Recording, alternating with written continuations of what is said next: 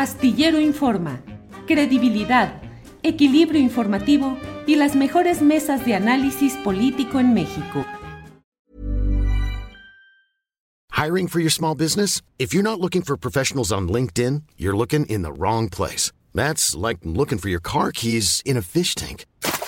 LinkedIn helps you hire professionals you can't find anywhere else, even those who aren't actively searching for a new job but might be open to the perfect role. In a given month, over 70% of LinkedIn users don't even visit other leading job sites. So start looking in the right place. With LinkedIn, you can hire professionals like a professional. Post your free job on linkedin.com slash people today. Millions of people have lost weight with personalized plans from Noom. Like Evan, who can't stand salads and still lost 50 pounds. Salads generally for most people are the easy button, right? For me, that wasn't an option. I never really was a salad guy. That's just not who I am. But Noom worked for me. Get your personalized plan today at Noom.com. Real Noom user compensated to provide their story. In four weeks, the typical Noom user can expect to lose one to two pounds per week. Individual results may vary.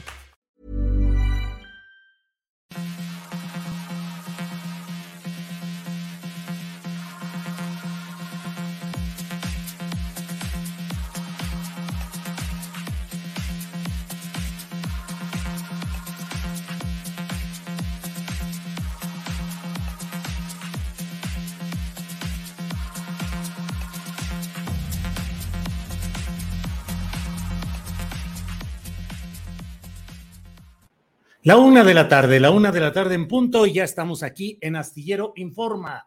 Gracias por acompañarnos en este programa donde tenemos información, análisis, debate, lo más relevante del día, abordado por Adriana Buentello y un servidor, y además con entrevistas, con mesa de periodismo, con todo lo adecuado para que usted tenga una buena lectura de lo que está sucediendo en nuestro país. Hoy es miércoles 1 de junio de 2022. Hemos iniciado ya el sexto mes del año.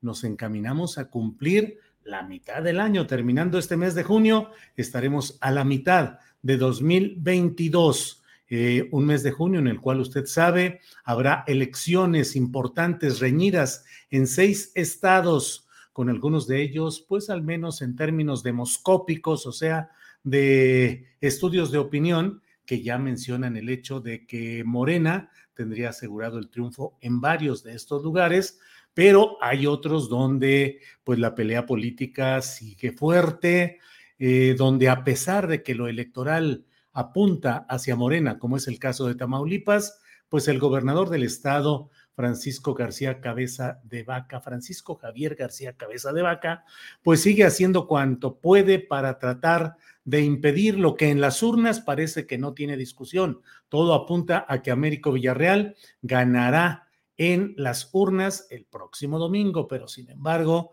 García Cabeza de Vaca, que se juega en este lance electoral su propia libertad personal y de su familia y de su grupo más cercano, pues está metido en hacer todo lo que sea necesario para tratar de descarrilar el tren moreno ahí en Tamaulipas. Así es que vamos a hablar de esos temas que son muy relevantes en unos segunditos más. Vamos a hablar con mi compañera periodista Marta Olivia López, que siempre tiene el pulso exacto de lo que va sucediendo en aquella entidad. En cuanto estemos listos, vamos ya con ella. Vamos a hablar sobre todo del tema, pues de la presunta el presunto aplazamiento o real aplazamiento de la discusión judicial respecto al tema del gobernador de Tamaulipas, García Cabeza de Vaca. Ya está con nosotros Marta Olivia López, a quien saludo con gusto como siempre. Marta Olivia, buenas tardes. ¿Qué tal, Julio? Muy buenas tardes. pues unas horas bastante movidas por acá por Tamaulipas.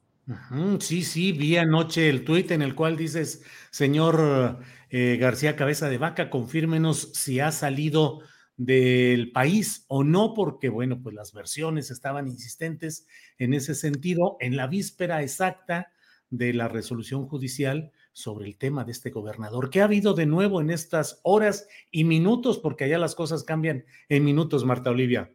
Así es, primero, primero dicen que este, el que pregunta no se equivoca, pero más si se lo pregunta a la persona indicada. Eh, este rumor y este trascendido se dio en las horas de la tarde, noche de ayer, de que habría salido de la capital del estado, de Casa de Gobierno y de Palacio de Gobierno. Entonces, pues ante la nula eh, comunicación que tenemos eh, con la Dirección de Comunicación Social de Gobierno del Estado, lo que optamos fue por preguntarle directamente en la red social donde Francisco García Cabeza de Vaca se siente más cómodo, que es en Twitter. Y bueno, eh, eh, no nos, obviamente no nos contestó. Lo que sí nos eh, comentaron y ha habido una serie de situaciones acá en Tamaulipas, es que también se corrió el rumor de que Jesús Nader, el alcalde con licencia de Tampico, sería el reemplazo. Y ya en las redes de WhatsApp hay hasta felicitaciones para Chucho Nader como gobernador interino. Puede ser un borregazo, puede ser una cuestión eh, real. Lo cierto lo cierto es la determinación de la Corte que ha aplazado, aunque está enlistado hasta esta hora, el asunto de las dos controversias constitucionales contra, de Francisco García Cabeza de Vaca, eh, es de acuerdo a lo que nos han dicho en la Corte fuentes por abajo, fuentes extraoficiales, es que se va a aplazar, aunque esté listado, se va a aplazar para el miércoles 8 de junio, que nos parece sería lo más indicado, Julio, porque le quita un poco de ruido a la contienda electoral del próximo domingo. Vemos en un tuit que ya apareció Francisco García Cabeza de Vaca allá en Tampico en la celebración del Día de la Marina, que es justamente hoy, pues ahí en un video de 30 segundos, obviamente no nos contesta, no nos dice, pero el señor pues ya está ahí. Hay una versión también, Julio, de que habría sido la Dirección de Comunicación Social la que habría corrido todos estos rumores y todas estas situaciones para hacer un poco de humo al respecto de la situación. Lo que nos comentan también es de la Corte es que en esta primera sala se va, ya se tiene el resolutivo, de, eh, el resolutivo. Y el resolutivo eh, dice que se le retire la orden de aprehensión a Francisco García Cabeza de Vaca que este, se le respete el fuero determinado por el Congreso de Tamaulipas. Y bueno, ya nada más falta que eh, nos pida a los tamaulipecos que le ofrezcamos disculpas, pero son cinco ministros los que deben de votar y esta votación se llevará a cabo finalmente el próximo miércoles 8 de junio. Bien, Marta Olivia, para quienes no tienen, para quienes eh, están dando seguimiento a esta información, pero para precisar, en esta sesión de una sala de la Suprema Corte de Justicia, ¿qué es lo que se iba a resolver y por qué el impacto y tanta polémica? Marta Olivia, por favor. Sí, son dos controversias constitucionales. Una es donde el Congreso del Estado eh, quiere determinar o eh, busca determinar que sea el Congreso de Tamaulipas de mayoría panista de la 64 legislatura quien proteja o quien determine el fuero de Francisco García Cabeza de Vaca. Y la otra es por el eh, gobierno del estado solicitando el retiro de la orden de aprehensión ordenada por la Fiscalía General de la República, que había estado medio oculta, que no teníamos la confirmación de que estuviera. Y entonces estas dos controversias constitucionales son las que deberá analizarse y este, de acuerdo al proyecto de resolución de Juan Luis González Alcántara Carranca, pues salen a favor, o la propuesta es a favor de Francisco García. Bien, Marta Olivia, y en el terreno específico de las elecciones, ¿cómo van los tambores batientes por allá? Hoy concluyen a las 23:59 eh, horas, pues ya concluyen las campañas electorales. por eso hablábamos de que era muy prudente de que se aplazara este, esta determinación de la Corte para que no entrara ruido. De hecho, se nos hizo bastante extraño que decidieran. Ya habían comentado inicialmente el ministro instructor que iba a ser después de las elecciones, por eso no, no entendimos esa, esa forma o esa intención de querer enlistar el asunto para hoy a las 14 horas. Así que, pues ahí siguen las encuestas. La encuesta del Heraldo eh, da a conocer una ventaja de 18 puntos a favor de el candidato de Morena PT Verde, Américo Villarreal Anaya, y de César Verástegui Hostos de el PRIAN, el PAN y el PRD. En el caso del financiero, habla de una diferencia de nueve puntos. Y me refiero a estas eh, encuestas porque pues son las más, eh, digamos, las más em, conocidas a nivel nacional. Ha habido una veintena de encuestas que se han dado a conocer en, en, los últimos días. Sin embargo, pues este, estas son las más prestigiadas. También Roy Campos ha dicho que Morena podría llevarse cuatro de seis gubernaturas. Sin embargo, como en el caso de Tamaulipas, agrega ese asterisco de que es una elección complicada. Nos acaban de reportar, por ejemplo, hace unos minutos que eh, en los ejidos y en la zona de Soto, la Marina, cercana a la laguna y al Golfo de México, pues ya hay amenazas hacia los ejidatarios y la gente que va a instalar casillas allá por parte de grupos eh, ligados, ligados al gobierno y ligados, dicen, también al crimen organizado. ¿En qué sentido? Que este, todos los paquetes electorales, como es una elección para gobernador, se van a concentrar en los consejos distritales electorales. Y, por ejemplo, en esa zona hay el, se van a concentrar en Jicotencat, el municipio de donde es oriundo el Truco Verástegui, y cada paquete electoral, por ejemplo, el de Soto La Marina, va a recorrer 199 kilómetros para llegar. Y pues si estamos hablando de esos ejidos que ya no se les permite entrar a las y los ciudadanos del resto del estado, pues esto nos avisora lo que podría verse el próximo domingo, Julio. Pues Marta Olivia, eh, estaremos atentos. Vamos a estar sábado y domingo también dando información sobre lo que suceda en las elecciones estatales, seis estados, pero particularmente en Tamaulipas. Así es que, pues a reserva de lo que desees agregar, Marta Olivia, agradecerte y estar en asamblea permanente, Marta Olivia. Claro que sí, estaremos muy al pendiente de lo que suceda, veremos, veremos cómo actúa o qué contesta Francisco García Cabeza de Vaca sobre todo. Eh, he solicitado a través de Twitter, vuelvo a decir que es donde se siente muy cómodo, he vuelto a solicitar una entrevista, pues para que nos aclare toda esta situación, digamos que tiene de aquí a las eh, 23:59 horas para contestar. No creo que lo vaya a hacer Julio. Le resultamos demasiado incómodos al gobernador como para querer tener una charla o al menos responder en algo. Esperamos que ah, nuestros cuestionamientos, que siempre subrayamos trascendido, nunca afirmamos, siempre dijimos que era un trascendido y que queríamos la aclaración correspondiente, pues que no la vayan a utilizar en contra del medio y de lo que hacemos. Eh, estamos muy claros de todo lo que sucede en ese entorno y sabemos cómo las juegan, cómo las gastan, pero estamos atentos y seguiremos en contacto. Marta Olivia, muchas gracias. Gracias, muy buenas tardes. Hasta luego, buenas tardes. Bueno, pues esta es la actualización informativa de lo que sucede en Tamaulipas, en Tamaulipas. Marta Olivia López, periodista acreditada y reconocida allá en el estado de Tamaulipas, pues nos habla de que comienzan este tipo de amenazas a grupos de ejidatarios por parte de grupos que se supone que están relacionados con el gobierno de García Cabeza de Vaca y de los grupos oscuros que operan por allá. Eh, las horas y los minutos tamaulipecos son complicados y conforme se acerque la hora de las urnas, va a ser cada vez más complicado. Bueno, para hablar de complicaciones políticas y de muchos otros temas, es que ya está aquí con nosotros Adriana Buentello. Adriana, buenas tardes. ¿Cómo estás, Julio? Muy buenas tardes. Saludos a todos los que ya nos están viendo por acá. ¿En qué capítulo nos quedamos de esta telenovela de terror político. Pues mira, sí, es, es una audionovela, es una radionovela. Eh, eh, pues tú eres muy joven, pero yo sí recuerdo cuando las radionovelas se hacían con todos esos eh, sonidos especiales de los pasos en los que decían, y entonces caminó hacia la salida de la casa y se oía clac, clac, clac, clac. Y luego y de pronto el cielo fue iluminado por un relámpago y luego eh, la lluvia comenzó a caer y le hacían ahí. Entonces, así estamos con estas audionovelas.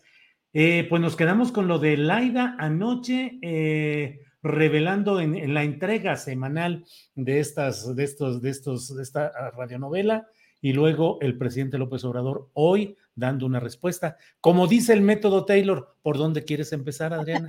Así es fíjate que aquí lo interesante es analizar como claves, ¿no? ¿Qué es lo que están Sí, te voy a hablar en clave, ¿eh? Yo te voy a hablar en clave. Fue tan, fue tan difícil, ¿verdad? Esa clave de descifrar que por ahí estaba en el Twitter de, creo que si le hubieran puesto la F, yo nunca supe hacer eso, pero si le hubieran puesto la F, hubiera sido más, más difícil de descifrar lo que, lo que dijo, por lo cual también es interesante, Julio, el analizar si esta, este audio que presentó precisamente Alito Moreno el día de ayer fue pues algo preparado porque hay una disparidad, por decirlo de alguna manera, entre los audios, entre los primeros audios donde vemos a un envalentonado, este, un grosero y, muy particular Alito Moreno, con uno ya muy, eh, como dices en tu columna, pues ya estaba muy enarbolado acá, este, defendiendo a la... Prócer. Prócer, exactamente. Entonces, eh, interesante las palabras que utilizaron eh, para disfrazar en clave, en una supuesta clave que pues todos entendimos perfectamente, no, ni siquiera valía la pena la aclaración de al final de estoy grabando esto porque me están amenazando, que parece, sería cómico si no es trágico, pero fíjate que más tarde, ya terminando el programa, justamente estábamos esperando estas reacciones y el senador Manuel Velasco puso este tuit que nos va a poner ahora Andrés, donde señala que sí sostuvo pláticas con Alejandro Moreno, pero desde hace más de 20 años y que esta llamada la decidió grabar aparentemente sin su consentimiento, es lo que dice él, violando la confianza al hacerlo unilateralmente y donde habló a título personal. Eso es importante. Habló a título personal y en el mensaje que manda, pues es una advertencia. Eh, lamentablemente dice el contenido fue desvirtuado, ya que en ningún momento amenacé a nadie. Al contrario, yo reflexioné y compartí mi opinión, como en todas las conversaciones que ambos hemos tenido, siendo en todo momento respetuoso de sus decisiones.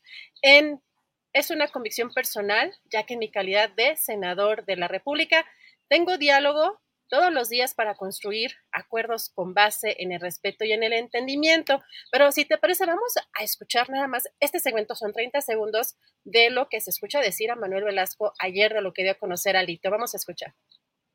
Pues habló, con su jefe ahí enfrente de mí. Ajá. ¿Ok?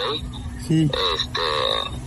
Y, y que que, que, que si no que si no jalabas este que, que, que iban a ir con todo Julio, es una reflexión a título personal. Claro, claro. No, no, no. La verdad es que, mira, estamos en una feria de cinismos, de posturas en las cuales el propio Alito, que es un personaje sumamente reprobable en la política chiapaneca y en la nacional, eh, personaje del Partido Verde Ecologista de México, que como hemos dicho es el partido de las cuatro mentiras y que se han dedicado siempre al saqueo y al uso del dinero público convertido en plataforma para sus grupos partidistas y seguir vendiendo el favor, lástima que en este caso Morena también lo está haciendo, pero de vender cada sexenio, venden su número de votos en las cámaras para que el partido en el poder complete eh, la aritmética necesaria para la aprobación de ciertas cosas. Entonces, pues es el verde ecologista y es Manuelito Velasco Cuello, el hombre que fue cargado en andas por indígenas, en una parte sintiéndose casi rey o virrey, eh, que utilizó el dinero a manos llenas para hacer política, entre comillas,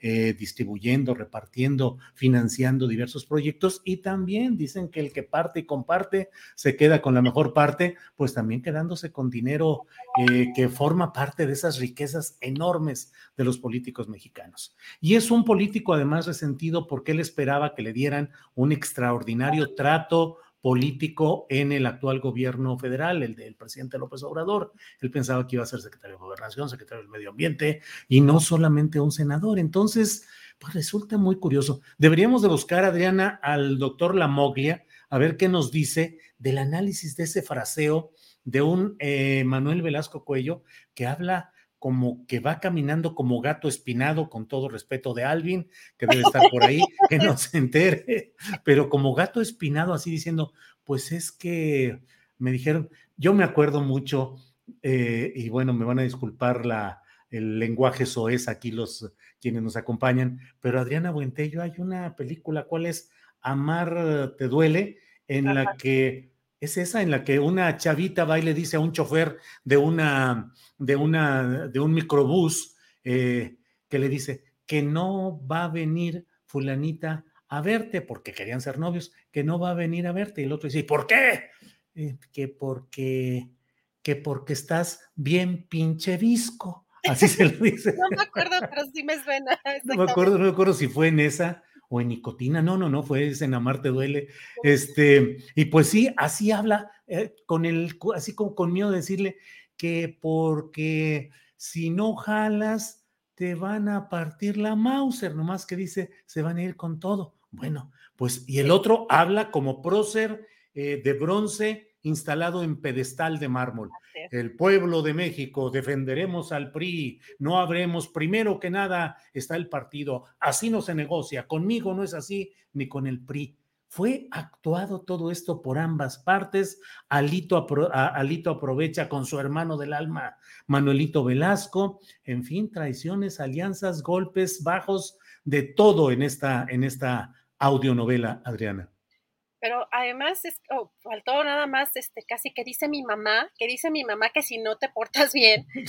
Creo que eh, es, es, correcto, creo que el análisis que haces, porque no nada ah, más se ve eh, actuado o parece actuado o algo que estaba ya arreglado, sino que además eh, pues por ahí también estaban algunos mensajes en redes sociales y que tienen mucha razón de que los políticos, nosotros despedazándonos como ciudadanos, ¿no? De un lado o del otro, y los políticos todos son hermanos. Todos. Sí, nuestro hermano Adán, dicen, o sea, nuestro hermano Adán, y les faltaban otros hermanos, porque otros hermanos de este grupo, pues es el hermano José Murat, el hermano Alejandro Murat y el hermano Ricardo Monreal. Oye, Adrián Andrés Ramírez, que él sí ve bien las películas, me dice que en realidad es en Matando Cabos, donde salió esa ah. escena. Eh, sí, es de un microbusero ahí que, que no va a venir a verte que porque estás bien mm, visco, es en esa. Adriana, pues sí, y mucho material además de audios, de videos, de intercambio de, de opiniones, de todo. Está calientita la política, Adriana a unos días de las elecciones, pero vale la pena analizar también justamente para que podamos dimensionar lo que está sucediendo, porque no se trata de blanco-negro, sino ver que también, por supuesto, que el prismo está incrustado, pues no solo en el PRI, también en el PAN, en Morena, en diferentes ámbitos de la vida pública, pues es un partido que estuvo más de 70 años en el poder y que además ah, tiene un modus operandi muy específico y que hemos visto repetir en personajes que incluso ya están en la izquierda o están en el partido que está gobernando actualmente. Hoy el presidente López Obrador, o le preguntaron, estábamos esperando por supuesto también la respuesta del presidente, no quiso abundar sobre todo por el tema de las elecciones, pero sí dijo que no es cierta esta amenaza. Vamos a escuchar qué dijo hoy el presidente. Pues que no es cierto. Yo no me meto en eso. Nunca lo he hecho es un asunto de principios, de ideales, de moral. Y tiene que ver pues con la polémica que existe actualmente y además eh, estamos en vísperas de las elecciones. Pero yo no me meto en eso. Tiene como dos años que no platico con el dos o tres que no platico con Manuel eh, Velasco. Lo saludé el día del aeropuerto, de la inauguración del aeropuerto Felipe Ángeles. Ahí lo saludé. Lo que dice el dirigente del PRI es que, eh, digamos, el mensaje habría llegado a través del secretario de Gobernación, que usted instruyó al secretario de Gobernación para amenazarlo a través de Manuel Velasco. No, no.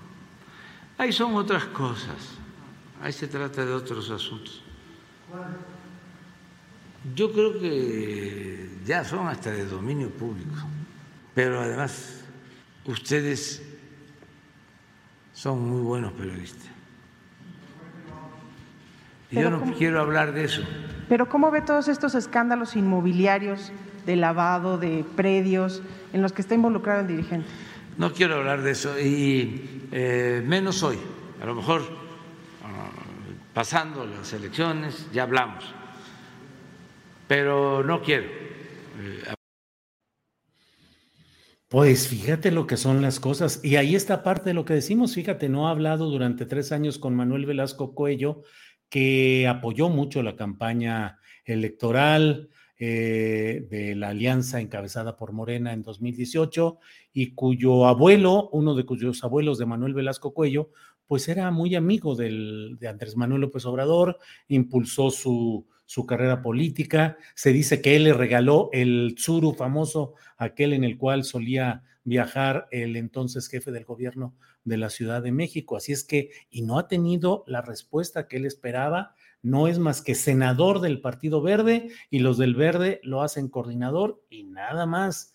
Entonces, eh, pues quién sabe qué es lo que suceda. Y luego, Elaida Sansores, que ayer Adriana eh, hasta fraseó eh, ahí alguna parte de la canción esta de Rata de dos patas de Paquita, la del barrio, para decirle, me estás oyendo, Alito. Y luego ahí, rata inmunda y rata quién sabe cuántas cosas dice esa canción. Y luego la hizo de suspenso y de emoción para luego soltar el golpe de ese audio, Adriana. Bueno, nos echamos clases de maya, o sea, ya vimos cuánto se tardaron en instalar internet en ciertas zonas. Bueno, una hora estuvimos ahí en la expectativa, ya todos desesperados porque lanzara estos primeros audios y mostró eh, aspectos interesantes, sobre todo en ciertas eh, frases, eh, que aquí les separamos unos audios. Digo, ayer algunos ya vieron en tu video charla las llamadas, bueno, estas, este, estas intervenciones completas que presentó ayer, pero ayer eh, lo que se escuchó en estas llamadas es que está exhibiendo con el que aparentemente es su contador cómo arman un plan para evadir impuestos y ocultar la compraventa de terrenos y casas. Se escuchan, por ejemplo, frases como yo pedí un avalúo comercial, hablé con el perito y le dije, sácame el más alto que puedas. Yo te voy a prestar mi terreno por 10 años, 8 años, yo te voy a prestar lo que tú hagas estupendo estacionamiento público kinder, entonces no estamos obligados a reportarlo en la declaración patrimonial. Vamos a escuchar, Julio, esta primera parte. Gracias. A ver, te comento. Ah, vi, vi el despacho, ya nos llevamos papeles. Bien. Me gustó el despacho. Bien, son serios. Realmente, la persona me gustó. Sí, sí Ya vi la empresa, lo primero que pude alcanzar a ver es una empresa muy ordenada. Ah, sí me gusta. Nada más ahora quiero acabar de revisar. Él muy abierto, dijo chingado, madre, revisa lo que sea. Está bien, me gustó. A ver, te comento cómo está, cómo está esto. Ok.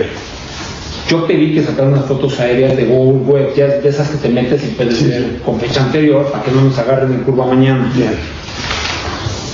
Si te das cuenta en Google Earth, si me voy a agosto de 2015, es este. este sí, sí, no hay nada. Sí, sí, sí. 16, 19, ya nos apareció la casa. Aquí. Que eso es lo que yo quiero matar. Yo pedí un avalúo comercial, hablé con el perito y le dije, sácalo lo más alto que puedas. Por bien. Ese es el avalúo que él me saca. 10, 490. es el más alto que, ese es el más alto. ¿Qué es lo que a mí se me ocurrió? Hoy tenemos números. Le dije, a ver, tengo una idea. Yo te voy a dar un comodato a través del cual yo, Alejandro, a tu empresa, porque su empresa es de 2013, yo en tu empresa en 2014, yo le digo, a ver, güey, yo te voy a prestar mi terreno por 10 años, 8 años. Yo te lo voy a prestar. Lo que tú le hagas es tu pedo. Si tu estacionamiento público, kinder... Es, lo que vas a hacer con ellos. Es lo que se me ocurrió hacer. Porque entonces no estamos obligados a reportarlo en la, en la declaración patrimonial. Entonces decimos, no, güey, pues yo te puse el terreno porque yo di un terreno. Y ahora, no, pues ahora ya se le acabó el contrato y ¿qué crees, papá? Me pagas. ¿Y con todo lo que hay adentro y todo? No, lo que hay adentro, es que lo que hay adentro no, no vale la pena. Ahorita estoy viendo cómo le puedo subir un poco. Bueno, por eso, dile al final del día, yo necesito que me dé que me dé 12 mínimo, ¿no? Para poder pagar por lo menos. Sí, traemos buenos pagos y necesito y necesito dejar dinero para el tema de que Cris se sienta. Bueno, pues billetitos para arriba, para abajo y arreglos y desarreglos, todo fuera como eso, Adriana. Julio, y en una parte se escucha decir que cuántos terrenos tengo. Julio, pues tú sabes cuántas propiedades tienes. o sea, qué barbaridad. Pero bueno, regresamos, Julio, en un ratito más. Ya tenemos por acá conectado al diputado Gerardo Fernández Noroña y regresamos con la segunda parte. Gracias, sí, Adriana, muy interesante todo. Regresamos en un ratito más. Gracias, Adriana, hasta luego. Bien, son, es la una de la tarde con 29 minutos y estamos listos para, para entrevistar al diputado Gerardo Fernández Noroña, a quien saludo con gusto. Gerardo, buenas tardes. ¿Cómo estás? Buenas tardes, buenas tardes a tu auditorio. Estoy aquí viendo el, el mejor escenario posible hacia atrás, pero no se ve la montaña, hombre, lamentablemente. ¿Qué ibas a poner? ¿El Teposteco o qué? No, estoy, estoy viviendo, ya sabes que estoy viviendo a caballo entre Tepoztlán y la Ciudad de México. Llevaba ya 15 días de no venir acá y la verdad es que amo este lugar. La montaña a mí me hace mucho bien. Acabo de ir a caminar hace rato y este y muy bien, la verdad, muy muy contento. Este, no, el Teposteco está por allá pero acá está la montaña que recorro habitualmente. A la orden, ¿cómo estás? Bien, Gerardo. Gerardo, gracias por tomar esta llamada. Lo que nos ha motivado a buscarte en esta ocasión es eh, pues lo que se vivió ayer. Primero con esta manera desbocada y me parece a mí abiertamente provocadora de la senadora Lili Telles, pues tratando de pues de señalarte en un, en un video muy peculiar que, que vimos en el cual señala con ese apodo de changoleón, tu respuesta y luego incluso el reto de un priista, senador Zamora de apellido, de que se pudieran medir a los golpes, incluso con guantes de box. ¿Qué está pasando en todo esto? ¿Cuál, eh, cuál es tu reflexión, Gerardo? Fíjate que no es tema, Julio, porque lo que ayer se discutía era el proceso electoral. Les vamos a ganar seis de seis. Y cuando yo les digo eso, se vuelven locos, que si tengo una bola de cristal. Las encuestadoras, que no son nuestras, son de medios que están en contra del movimiento, nos reconocen cuatro, ya indiscutiblemente. El PRI pierde los dos gobiernos que tienen, Oaxaca e Hidalgo. Hidalgo casi un siglo gobernándolo.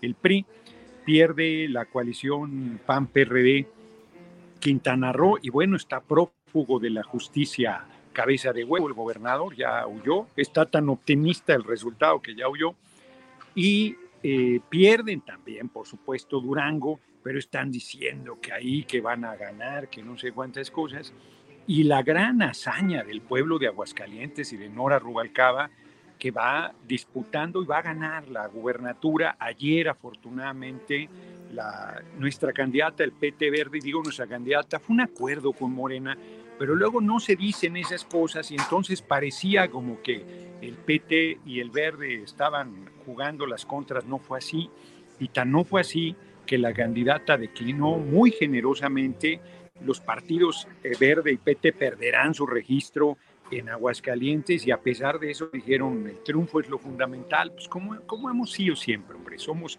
en el caso del PT con Morena pues, hermanos, aunque Caín y Abel también son, eran hermanitos. Y, este, y en ese contexto... Bueno, pero terminaron trágicamente. Sí, sí, por eso digo que también eran hermanitos. No vayan a este, terminar acá también trágicamente, Gerardo. Yo, yo, espero que no. Fíjate que en realidad ese es el, llamado, porque en Durango, por ejemplo, Marina Vitela se portó muy bien, ella y Nacho Mier, con el PT, con, con la alianza muy generoso, yo estuve en su cierre, bien hombre, como debe ser. Y hay otros lugares que no, que para que entro en detalle después, ya que han pasado las elecciones y las hayamos ganado, yo voy a hacer un balance crítico porque puede pensarse después de los resultados positivos todavía montarse más en la arrogancia y en el sectarismo y me parece que por ahí es veneno puro. Para nosotros la unidad es fundamental. En ese contexto se dio el debate. Desde que intervine la primera vez, la señora senadora Lili Telles, María del Carmen se llama, creo, Lili, ¿no? Este, tiene estos nombres, es como yo que tengo tres. Estaba, estuvo haciendo mímica, pero como yo no estudiado nada de mímica, pues no entendí qué quería hacer, ¿no? Estuvo provocando, pues desde un principio, y luego soltó este intento de injuria que yo les digo que es racista y clasista y que los pinta de cuerpo completo porque nuestro movimiento que dice primero los pobres no ha llegado a los más pobres, no ha llegado a quienes están en situación de calle. Y Changoleón es un personaje que se hizo famoso, es un hombre que vive en situación de calle, quebrado, no sé si por la droga, por el alcohol, por la pobreza o por todo. Y entonces ellos pretenden injuriarme con ese término. Yo los paré en seco en la Cámara cuando demostré que eran racistas y clasistas, pero esta señora pues no tiene moral, no tiene principios, hizo campaña a nombre del movimiento, acompañándolo al compañero presidente, diciendo que estaba de acuerdo en nuestra plataforma, nuestros sueños de cambio, nuestros principios, y luego traicionó. Pues eso es lo que ella representa, y hoy está muy cómoda en esa actitud fascista, en esa actitud racista, majadera, provocadora, eso es, eh, insolente. Imagínate el Senado, son senadores ambos que ayer de manera destacada me provocaron. Kenia López también estaba ahí montando la provocación con más discreción. Entonces, imagínate el nivel de debate donde la mujer pues, no para de gritar, changoleón, changoleón, uy, qué argumento más duro, ¿no? O sea, qué, forma más fuerte de discutir. Y el otro senador que se cree este, es falso caballero sale a defender a su princesa, defender de qué? Si yo le digo algo así a la senadora, me acusan de violencia política de género y me cancelan 10 años mis derechos civiles. Pero si yo voy y meto la denuncia, pues se van a no morir de risa, aunque procedería, ¿eh? La, violencia política de género es evidente en mi contra, ¿no? Y luego Oye, ¿y estás considerando hacerlo? No, no, no. Y luego, y luego el otro tipo reta a un adulto mayor, yo tengo 62 años y, piensa que está en el gimnasio, se le olvidó que estaba en la tribuna de la cámara con guantes y te vas a divertir. No, bueno, pues yo le pido a mi compañero el terrible Morales que se divierta con él, a ver si es cierto que la pasa bien. Yo desde la adolescencia no me meto a las manos, crecí en una colonia brava, sé, defenderme, no soy ningún, ningún eh, este, mojigato pero estás en el debate en la Cámara, no, no estás en un club de boxeo, este, ni hay una dama a la cual defender. Muy lejos está esta legisladora de ser una dama muy, muy lejos, eh, de verdad su calidad moral, su, su ética, su falta de principios, su oportunismo, su trayectoria. Este, yo entiendo que fuimos muy pragmáticos en una coalición desde la derecha hasta la izquierda, pero a la hora de las tensiones, pues han ido bajándose de la nave de, esta revolución sin violencia, pues quienes no tienen nada que ver con nosotros. Hay todavía oportunistas por ahí trepados, pero los primeros que salen son los menos consistentes, ¿no? Ya ha sido el caso. Yo ayer les decía, mira, me puedes decir changoleón, y yo no me ofendo porque estoy muy orgulloso de mi origen, y si me eh, comparan o me integran con el sector más sufrido de la población. Yo no tuve esa desgracia. Lo más cercano a esa vivencia fue el, plantón de los 49 días con sus noches en el Zócalo, que fue durísimo. Pues no vivíamos en la calle, pues estábamos en la calle, teníamos una tienda de campaña y un catrecito. Fue durísimo pues los que estamos, que no hemos vivido situaciones tan difíciles. Y entonces yo soy muy sensible, muy empático con quienes están en esta condición. Debemos lograr que ningún niño, ninguna niña viva en la calle, ningún adulto mayor, ninguna persona, ninguna mujer, nadie, hombre.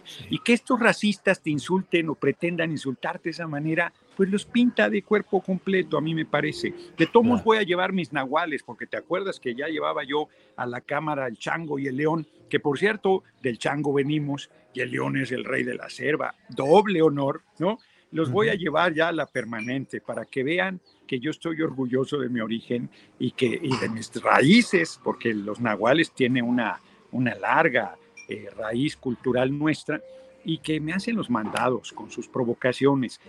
Cierro Oye, Gerardo, sí, reflexión nomás, espérame. Adelante, adelante. Esto es importante, esto es importante. Sí, Yo creo que tiene que ver con los resultados que están apareciendo en las encuestas. Rublun habla de que Marcelo trae 26, si mal no recuerdo, eh, Claudia 23, Claudia Sheinbaum, Marcelo Ebrard, compañeros de primera ambos, y yo ya aparezco con 18.1, y yo voy en un bochito, como te he comentado, ¿no? Entonces, la verdad es que la derecha debe traer sus propias mediciones y deben estar con los pelos de punta. Entonces, añadido a que yo soy muy duro en el debate, dicen que los injurio. A ver, paneaguado, ¿dónde está la majadería?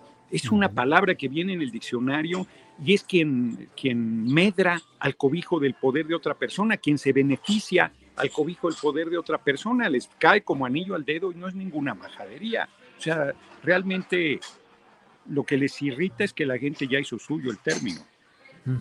Ahora, Gerardo, eh, me llamó a mí mucho la atención la manera de Lili Telles, la manera abiertamente provocadora, insistente, reiterando lo que a su entender era la palabra clave en la agresión y la provocación a ti, de decirte cinco o seis veces changoleón y además ahí está y ahí los, o sea, de una manera que me parece, no sé cuál sea tu reflexión, Gerardo, que en estos días, semanas recientes, pero en días recientes, como que ha arreciado la decisión de ciertos factores políticos en las redes sociales y en el discurso de ser más violentos, de subir el tono de la discusión, hablar de que es un gobierno, que son representantes del narcotráfico atrincherado ahí. Eh, creo que hay una elevación del tono que me parece que está dándose en estos días o, o pocas semanas recientes y que es un mal augurio. ¿Lo ves por ahí, Gerardo? Sí, peligroso, comparto contigo. Fueron horas de provocación, sin exagerar. Las dos horas del debate. Bueno, la mujer se sube a tribuna y lo primero que dice es changoleón. En la tribuna, como decir buenas tardes. O sea, es una locura, es, es un absurdo. Pero además, efectivamente, como bien lo comentas, a nuestra compañera que viene de la lucha social, barzonista, Imelda Castro, una mujer que viene del, del corazón del pueblo de Sinaloa de Leiva, este, eh, acusándole vínculos con narco y todavía Imelda muy mesurada le dice, porque yo a Ramírez Marín, que es mi amigo, de senador del PRI, le dijo que, porque yo eh, no canto, soy muy malo para cantar, pero recordé las estrofas de Princesa de Joaquín Sabina. Y entonces él, no, que yo no mencioné a nadie. Y entonces Ramírez Marín, que retirara, yo le dije, yo no retiro nada, somos pares. Pero además me asombra que hayas visto la agresión y provocación permanente a mi persona y no hayas dicho nada. Y luego después de la intervención en tribuna volví a pedir la palabra y dije, Ramírez Marín, no dijiste nada, yo me quedé calladito a su nueva provocación. Y, entonces él tomó lo de Imelda, Imelda eh, intervino, le exigió a la senadora que hiciera con responsabilidad sus señalamientos y que retirara sus eh, eh, mentirosas acusaciones. Y la otra volvió otra vez a no le dieron la palabra y a grito pelado, narcos y tal, en una cosa este, grotesca, en una situación irresponsable y que me bien, bien comentas tú muy peligrosa, porque los legisladores de la oposición en su inmensa mayoría, si no es que en su totalidad, son muñecos de ventríloco, hacen caso de este, esta posición fascista que va avanzando, que va avanzando eh, mediáticamente, pero que electoralmente se va constriñendo. Es una paradoja.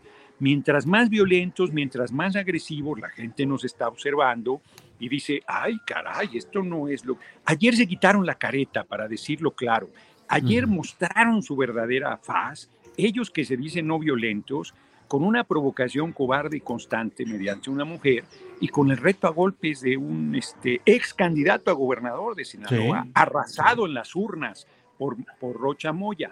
Entonces, imagínate el nivelazo en una condición ya desesperada, diría yo, y por tanto muy peligrosa. Estamos acercándonos eh, fuertemente a la violencia de la derecha. Yo sostengo, lo dicho en tribuna, que detrás del asesinato a periodistas y a mujeres está la derecha en vínculos con el crimen organizado. No lo puedo demostrar, pero, pero yo creo que se demostrará. Yo creo que nuestro gobierno va a llegar a acreditar, a desmantelar estas redes y acreditar quienes han estado detrás, si no de la totalidad, si de la mayoría de estos actos de violencia. Entonces... Gerardo, señalas de que el crimen organizado podría estar detrás de estos eh, eh, crímenes de periodistas y de mujeres que impactan mucho, que impactan mucho. Hoy las redes sociales y el ambiente muy crispado por tanta desaparición, por tanto crimen contra mujeres y los golpes contra periodistas en varias partes del país. ¿Por qué hablas de esa? Sí. sí, ¿por qué? Estoy convencido, Julio, porque efectivamente tú ves los resultados que presenta el compañero presidente en números fríos y hay una disminución de asesinatos, de secuestros, no hay desaparición, una desaparición forzada no hay. ¿Qué quiere decir esto? El gobierno nada, un caso de tortura, nada, este asesinato. Por parte del gobierno federal. Sí, sí, de parte del gobierno nada. Y luego en, en la sociedad hay una disminución de secuestros, de asesinatos, de ta, feminicidios, trae como el 40% en Sinaloa, por ejemplo, eh, pero en general en el país. Sin embargo, frente a cada asesinato un periodista, frente a cada... No estoy hablando de percepción, ¿eh? no, no quiero que se me distorsione, que me, se me tergiverse lo que estoy diciendo, no por ti luego así se... No, no, yo Está, claro, hay, hay violencia, no hemos pacificado el país, eso es un hecho, no voy a discutir eso, pero hay avances. Sin embargo, cada que hay una situación de estas, como bien tú dices, simbra a la sociedad. Entonces es muy fácil para la derecha, no puedo demostrarlo por, por el momento, pero es muy fácil para la derecha que está ligada al crimen organizado. Eso me parece indiscutible con García Luna en Nueva York, eh, en una cárcel, no, no turisteando, no yendo al teatro. Este, eh, ellos eh, pueden muy fácil hacer estas cosas, pero además ya lo han hecho, lo han hecho en Venezuela, lo han hecho en Bolivia, lo han hecho en Ecuador, lo han hecho en Brasil, lo han hecho en Nicaragua, lo han hecho en Honduras, lo han hecho en Guatemala, lo, lo han hecho en todos lados. En Cuba no han podido, por las particularidades de la sociedad cubana, y el enorme nivel de organización del pueblo desde lo que se llaman los comités de defensa de la revolución, que en cada colonia, en cada barrio, hay una estructura de organización popular muy poderosa que hace que sus niveles de seguridad sean, pues ya los quisieran, los que andan hablando mal de Cuba y la dictadura y la mano del muerto, bien que van al turismo sexual más de uno de ellos, y se da cuenta que puede parecerte, ves una calle y tú dices, yo ahí no me meto y te puedes meter al callejón más oscuro que parece boca de lobo, y no te pasa absolutamente nada, ni a ti, ni a ninguna mujer, ni a nadie en términos generales. Gerardo, eh, se está descomponiendo aceleradamente el ambiente político y pienso en específico en esta etapa, esta ronda de develaciones de audios, tanto los que afectan directamente al propio Alejandro Moreno Cárdenas, dirigente del PRI, como los que él mismo ha dado a conocer con Manuel Velasco Cuello como interlocutor y que implican e involucran, al menos en el habla que se plantea ahí, al propio secretario de Gobernación y dicen que al propio presidente de la República. Hay un ambiente ya muy acelerado, muy tenso en materia política ya a estas alturas, Gerardo hay mucha desesperación de la derecha, Julio. Fíjate, Claudio X, el señor X Jr., yendo a presionar, no a hablar, a presionar, a darle un ultimátum, a tensar a todo lo que da con Alfaro para que Movimiento Ciudadano, pero no toca la puerta equivocada, debe hablar con Dante Delgado, le cito un pues poco de orientación política, ¿no?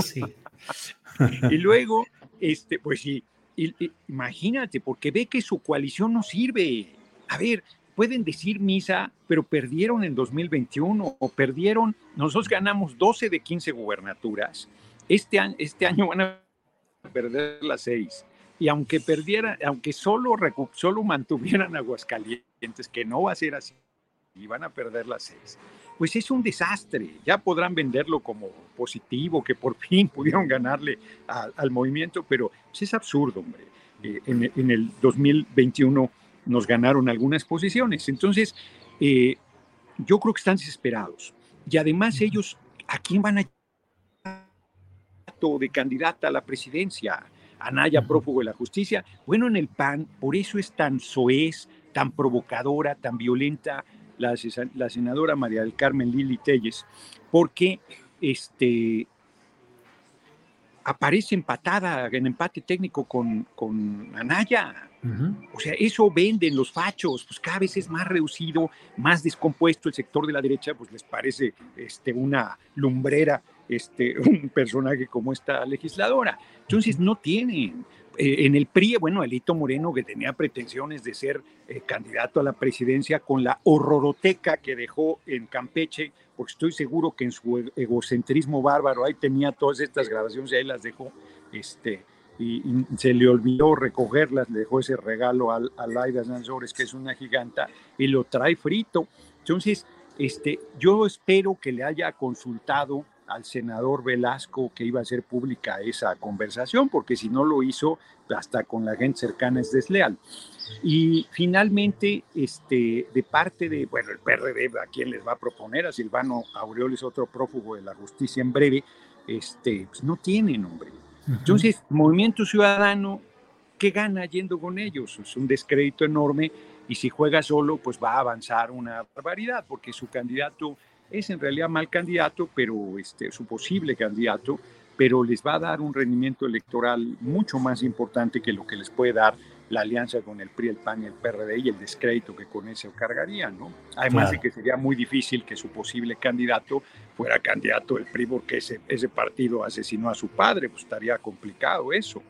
Claro. Gerardo, eh, te agradezco mucho la oportunidad de platicar sobre estos temas. Cierro solo preguntándote, ¿cómo ves la exacerbación de ánimos también en ese abanico amplio de la izquierda, en el cual de pronto y por episodios muy lamentables eh, que vi en videos, eh, pues también te llega la provocación desde flancos presuntamente de izquierda y luego una cascada de sí, Imagínate, este, si hay un sector del movimiento hay un sector, de repente se corta un poco, hay un sector del movimiento que está instalado en la misma lógica de las provocaciones que ayer me montaron en la permanente.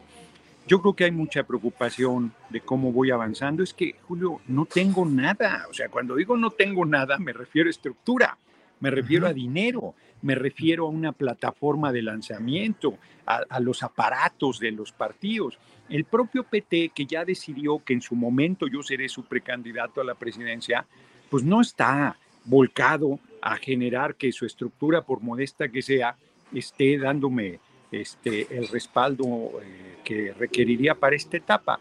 Entonces yo voy, como les digo, en un bochito y ahí voy y les voy a ganar, les voy a ganar, están subestimando al pueblo. Hoy en la mañanera el compañero presidente dice lo que vengo meses diciéndoles, hay que acabar con el horario de verano. Y afortunadamente da un dato duro que yo ya sabía que el daño a la salud del pueblo es enorme cada que se hace el cambio. En el cierre de campaña en Durango ahí eran mínimo 12 mil, 15 mil personas. Ahí lo podemos decirles buenas tardes, a ver, voten los que estén porque se acaba el horario de verano. Mm, aclamación. Este, la gente está hasta las orejas, y está hasta las orejas de la impunidad, y está hasta las orejas de estas provocaciones. Entonces va a ir, por un lado, tensando más, y por otro lado, la gente cada vez quiere más a una candidatura que sí profundice esta revolución sin violencia, que sí tenga firmeza y que sí tenga, este, que sí conecte con, con el pueblo, hombre. Pues, con todo cariño y respeto, yo no veo en mis compañeros y compañeras que han sido mencionados que puedan tener este perfil que yo sí tengo. Y, y les digo, yo insisto que no somos el PRI, pero para los que siguen planteando que el compañero presidente no me ha mencionado, ya me mencionó en una mañanera, el otro día dijo que Mengano, Sutano o Perengano pueden ser candidatos a la presidencia, yo soy Perengano, ya está, resuelto, vámonos, otra cosa, ¿no? Les voy a ganar, les voy a ganar, pero el escenario se va a ir complicando dentro y fuera. Nosotros tenemos el riesgo de la ruptura, eh, Monreal va aparentemente en ese camino. Yo creo que hay que hacer todo para que no rompa yo creo que hay que garantizar. Yo los invitaría a todos, ¿eh? a todos, a Marcelo, a Claudia, a Monreal y a, a, Dan Augusto, a todo el mundo. Además, con todos yo tengo buena relación eh, personal y política. Y no lo digo para que ellos me inviten si yo no creo. No, no, no, no, no. Estoy convencido de la unidad. Es, es fundamental. Es, bueno, lo de Aguascalientes. Se decide ir separados torpemente y bien que ayer haya declinado nuestra candidata. O sea, es la actitud que debemos tener, hombre. Dejar de vernos el ombligo, dejar de intrigar contra un compañero o compañera, rebasar toda esa politiquería, eso no es política. Hay que hablar de las fortalezas de a quien apoyamos para que eso sea lo que defina. Y el pueblo está observando como nunca. Por eso yo les digo a la derecha, de la derecha espero cosas peores de lo de ayer. Yo creo que van a ir aumentando las provocaciones a mi persona y hasta las agresiones y hasta la tentativa de hacerme un daño mayor. Eso yo lo veo clarito y nada de eso me va a detener. Y de mis compañeros yo les digo, como dice la canción, fulanita, no me desaires, la gente nos está observando. Híjole, pero ahí terminó con varios balazos a Rosita Alvírez. Ah, es de Rosita Alvírez, pero, pero yo, no, yo no le voy a dar unos balazos al movimiento, al contrario, yo voy a apoyar con todo a, este, al movimiento, como lo he hecho siempre, hombre. Me habla un disque periodista este, que quiere saber si voy a apoyar o no a López Obrador. O sea, llevo toda mi vida, décadas luchando a su lado. Es una, es una pregunta majadera y ridícula. Entonces, las provocaciones desde dentro del movimiento también van a ser muy fuertes.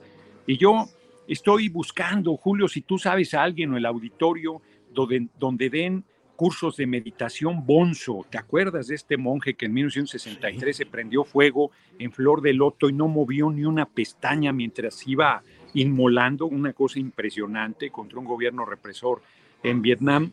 Este, entonces necesito un curso de meditación bonzo porque parece que va a estar complicado el asunto de aquí para adelante. En, en, esos términos y también bonzo si es que no eres el candidato. Sabrás inmolarte sin mover una pestaña en favor del proyecto no para, fíjate, te voy a decir una cosa, Julio, al fin que aquí estamos platicando nomás tú y yo.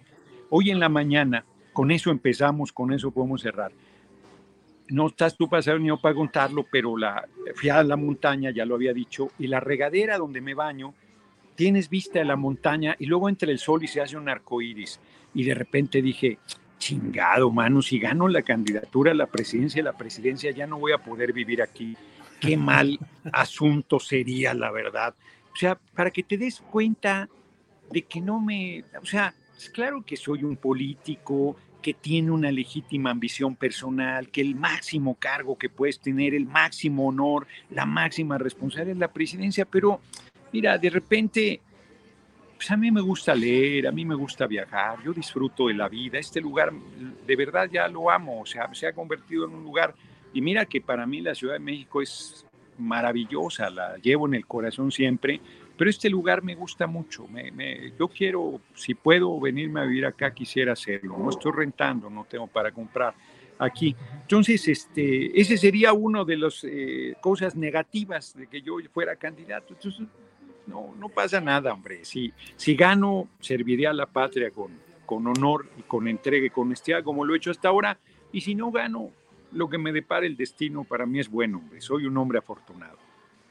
Gerardo, pues no tengo eh, más que agradecerte esta oportunidad de platicar, lo hacemos con cierta frecuencia y bueno, pues ahora hubo este motivo periodístico para poder reanudar estas pláticas, te lo agradezco y como siempre, pues uh, gracias.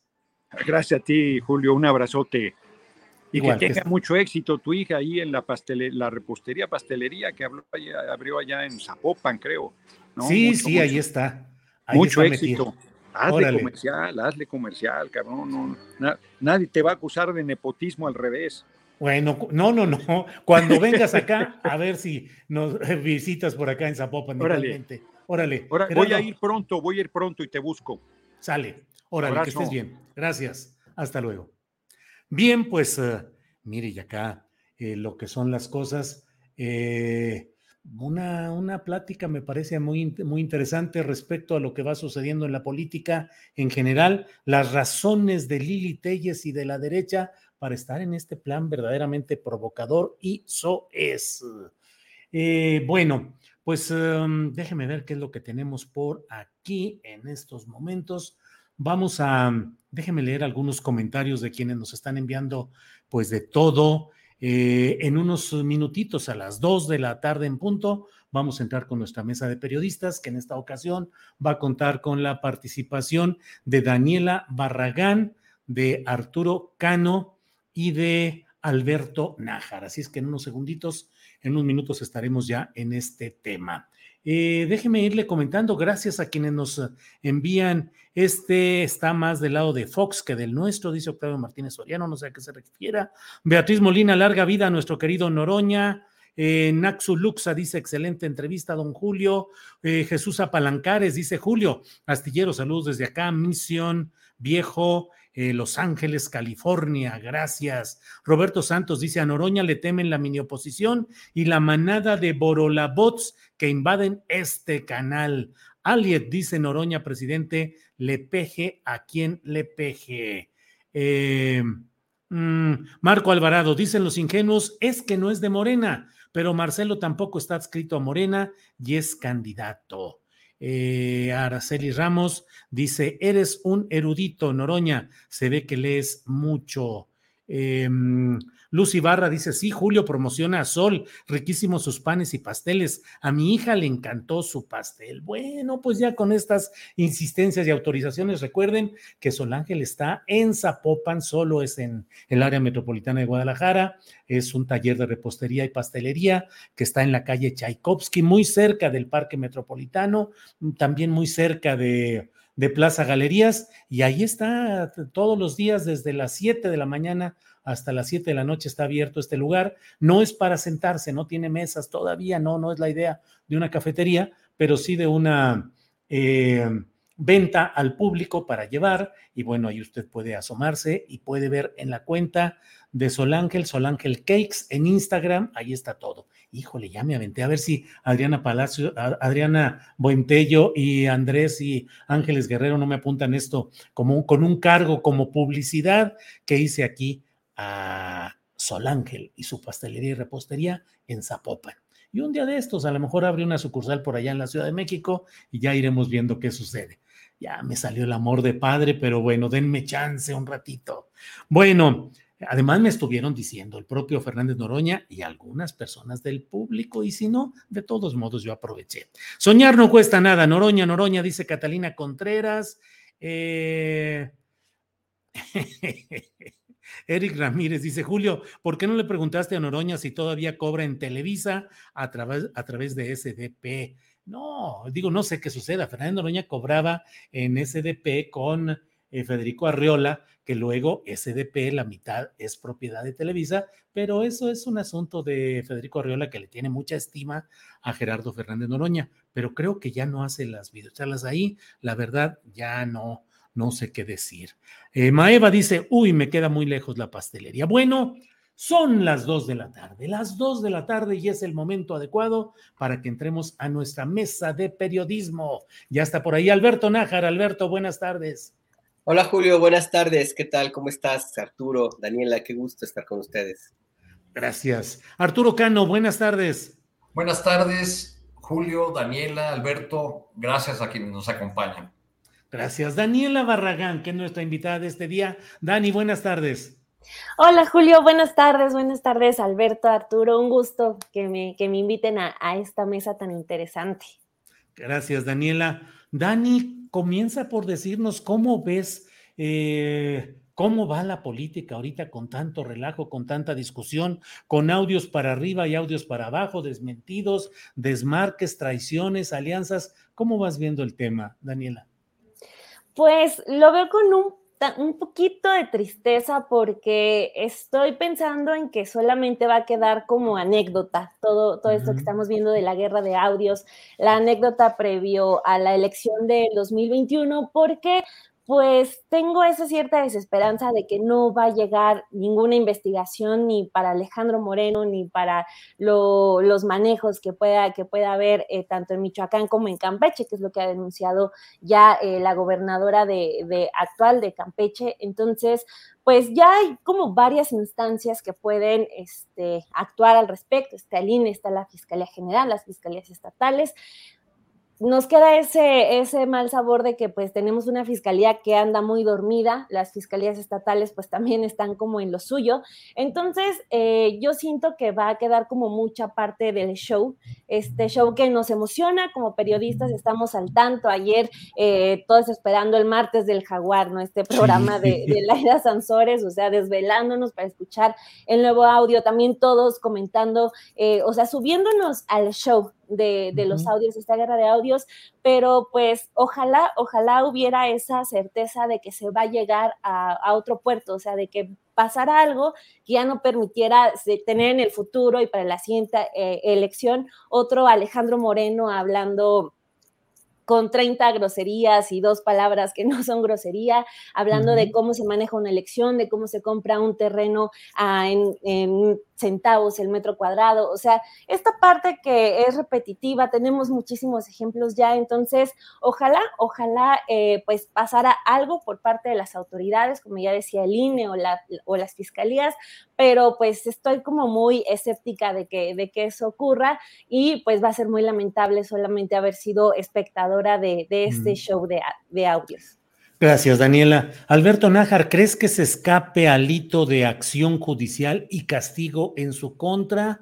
Y de ahí preguntarte si crees que la política mexicana está entrando en una etapa en la que vamos a ver ya acciones judiciales contra García Cabeza de Vaca, contra Alito, contra otros personajes, o simplemente es eh, el estar eh, moviendo el escenario político para arreglos, para venganzas, para presiones, pero a fin de cuentas no habrá justicia. ¿Qué opinas, Alberto?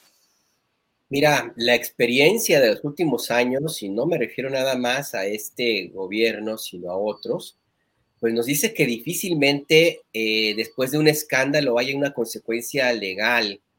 El caso que me viene ahorita rápido a la, a la mente es el de René Bejarano, por ejemplo que fue como que, que ya estuvo ayer en, en Bucareli con el secretario de Gobernación, es la mayor, el mayor acercamiento al poder político federal. Perdón, Alberto. Sí, sí, no, no, además, pues qué curioso, pues es parte del trabajo, ¿no? Del secretario de Gobernación. Yo creo que ese es un punto que también se nota el secretario de Gobernación, que se supone que debe hablar con todos, hasta con el diablo, si es necesario, con, con tal de llegar a la negociación política para su jefe. Pero te decía, eh, el único caso que veo que hubo una consecuencia penal, eh, y más o menos, porque al final del día creo que salió exonerado René Bejarano, eh, pues fue su caso. De ahí en fuera ha habido una cantidad impresionante de, audios, de videos, eso ya se incorporó como parte de los usos y costumbres de la política mexicana, y lo que ha ocurrido básicamente es pues que son unos días de, de show cómico, mágico, musical, y hasta ahí llega, porque no hay consecuencias que vaya más allá una sanción o una investigación que pueda permitir que eh, finalmente lo que tanto se denuncia y se crea las expectativas se traduzca en una sanción eh, judicial. En el caso del de Alito Moreno, pues siempre le va a quedar algo que el sistema judicial mexicano pues lo tiene establecido desde hace algunos años, que es la, eh, la violación al debido proceso. Él eventualmente puede argumentar que pues fue, si se implicara un caso judicial, en su contra, eh, pues te podría argumentar que su, que su derecho a ser em, juzgado sin prejuicios, pues se violó desde el momento que se dan a conocer estos audios. Además de que no me queda claro cuál sería el delito con el cual se le puede acusar y cuál sería la instancia judicial que encabezaría este proceso judicial. Porque si es el gobierno de, de Campeche, pues ahí menos podría, habría posibilidades de que progresara una eh, un proceso judicial, puesto que fue la gobernadora la que dio a conocer estos audios y sería la gobernadora la que legalmente estaría violentando los derechos a la, a la, a la libre, eh, a la presunción de inocencia del presidente del Partido Revolucionario Institucional. Así es que por ese lado yo no veo que vaya a haber ahí más avance más allá de toda esta situación. Y por el otro lado, también al mismo tiempo, yo sí lo que empiezo a notar es una especie de endurecimiento de parte de la eh, grupo político cercano al presidente López Obrador para reaccionar hacia sus adversarios. Yo tengo muy claro que Laida Sansores no actuó motu propio. O sea, ella sabe que cuenta por lo menos con la aveniencia del presidente López Obrador, quien si bien difícilmente pudo haberle dicho hazlo, o a lo mejor se lo dijo, pero no se va a conocer, pues tampoco ha dicho no lo hagas. Y eso en política se entiende como un permiso para que haga lo que esté eh, haciendo la gobernadora Laida Sansores y por lo tanto lo que ocurre tiene la, eh, la autorización tácita o implícita o ya eh, eh, claramente muy, muy clara pues del presidente López Obrador. Esto por un lado y por el otro también lo que sucede en la Suprema Corte de Justicia de la Nación que tenía programado el día de hoy analizar el caso del desafuero del gobernador García Cabeza de Vaca, que ayer ustedes seguramente se habrán enterado, no sé qué piensen, pero pues se corrió fuertísimo el rumor de que se dio la fuga, de que se fue a Texas, eh, y, la, impresión que quedó es que al gobernador le pasaron el pitazo de que el dictamen venía en su contra y por lo tanto él habría puesto tierra de por medio para evitar una eh, que se ejecutara la orden de aprehensión que entiendo está pendiente de, su lado. Entonces a mí eh, estos dos elementos, más la forma como el presidente López Obrador también ya pues responde a, las críticas y, los cuestionamientos de asumir el costo político.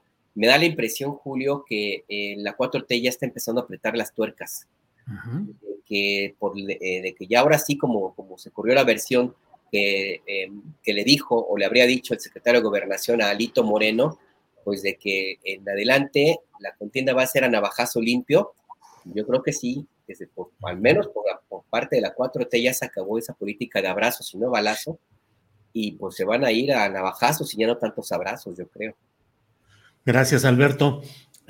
Arturo Cano, tú y yo somos los decanos de esta mesa de periodismo y de muchas más. Ya nuestra edad nos permite hablar ya en esos términos en los cuales te quiero preguntar. Hemos visto tantos casos, Arturo Cano, de ruido, de escándalo, de castigo, eh, de difusión mediática, de audios, de videos, de pruebas, de mil cosas, y la política se va acomodando, son presiones, son arreglos, son negociaciones, y finalmente la cuota, el porcentaje de castigos reales, es ínfimo en la propia política. Ya no hablamos en la sociedad en general, sino en esta élite y en el segmento de los acusados mediáticamente, que luego judicialmente no pasa nada, o que les pasa como a eh, Javier Duarte de Ochoa, exgobernador de Veracruz, cuyas culpas, según mi punto de vista, podrían eh, sumar para un milenio de cárcel, y sin embargo le pusieron ocho años de cárcel y pronto va a estar ya fuera disfrutando de riqueza y de tranquilidad. Eh, ¿Crees que lo que estamos viendo y viviendo con, eh, específicamente con Alito, con eh, García Cabeza de Vaca, vaya a quedar en un espectáculo, como dijo Alberto, cómico, trágico, musical? A lot can happen in three years, like a chatbot may be your new best friend. But what won't change? Needing health insurance. United Healthcare Tri Term Medical Plans, underwritten by Golden Rule Insurance Company, offer flexible, budget friendly coverage that lasts nearly three years in some states. Learn more at uh1.com. Hey, I'm Ryan Reynolds. At Mint Mobile, we like to do the opposite of what Big Wireless does. They charge you a lot, we charge you a little. So naturally, when they announced they'd be raising their prices due to inflation, we decided to deflate our prices due to not hating you. That's right. We're cutting the price of Mint Unlimited from $30 a month to just $15 a month. Give it a try at mintmobile.com slash switch. $45 upfront for three months plus taxes and fees. Promote for new customers for limited time. Unlimited more than 40 gigabytes per month. Slows. Full terms at mintmobile.com.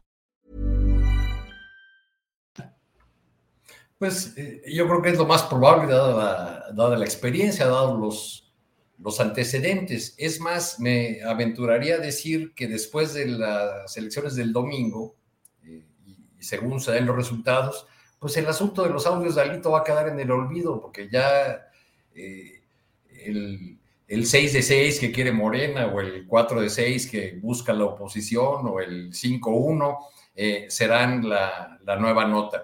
Lo que, eh, lo que resulta dañado con este episodio de, las, de los audios de Alejandro Moreno, pues es, es la propia personalidad de, de este político aunque estos audios solamente vengan a confirmarnos algo que ya sabíamos, el enanismo político de Alejandro Moreno, a quien algunos consideran el último presidente del PRI o el, o el enterrador del PRI.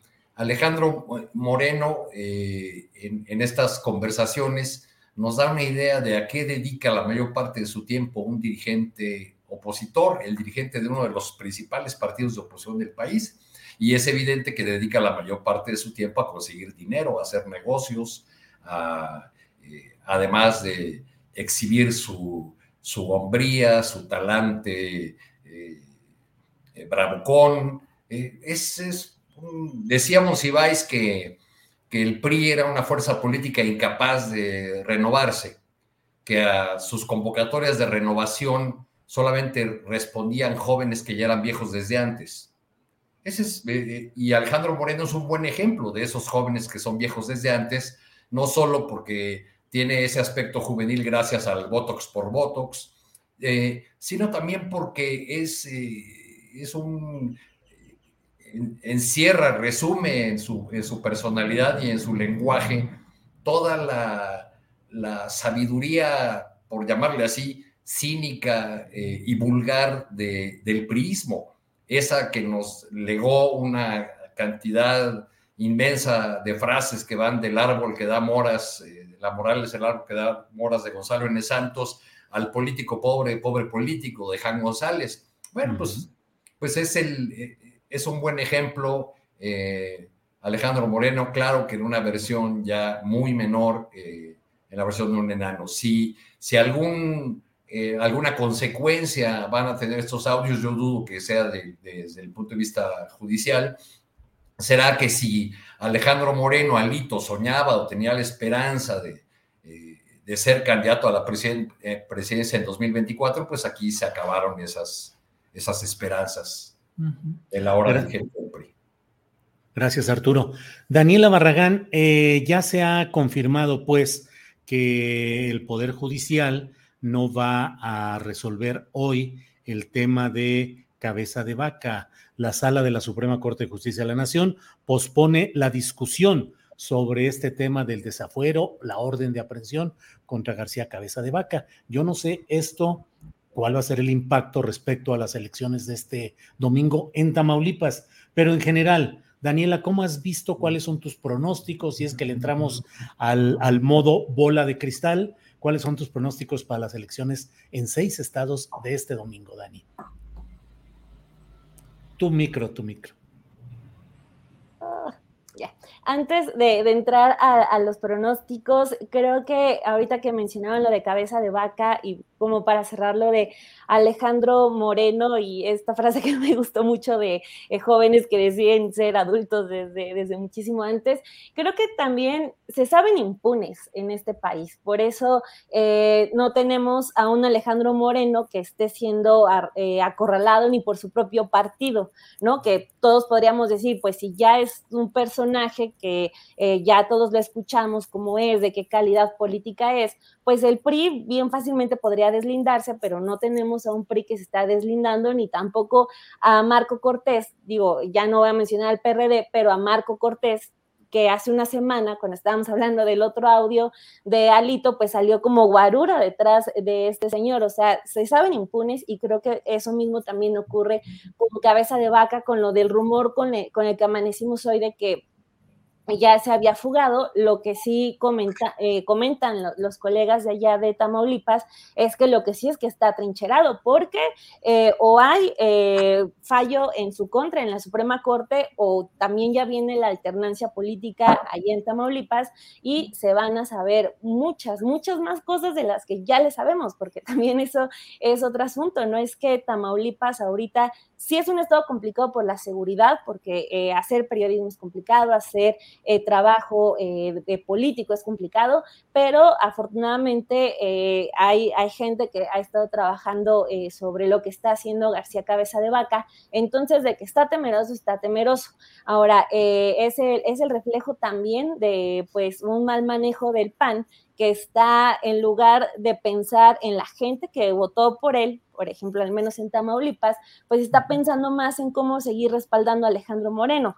Hoy la encuesta de reforma sobre Aguascalientes eh, menciona que el 52% de los panistas están en contra de que el PAN vaya con el PRI en esa entidad, que es la única al parecer que va, que va a conservar eh, el PAN. Entonces, ese, esa, ese descontento aumentó 10 puntos porcentuales en un mes, según esta encuesta de reforma.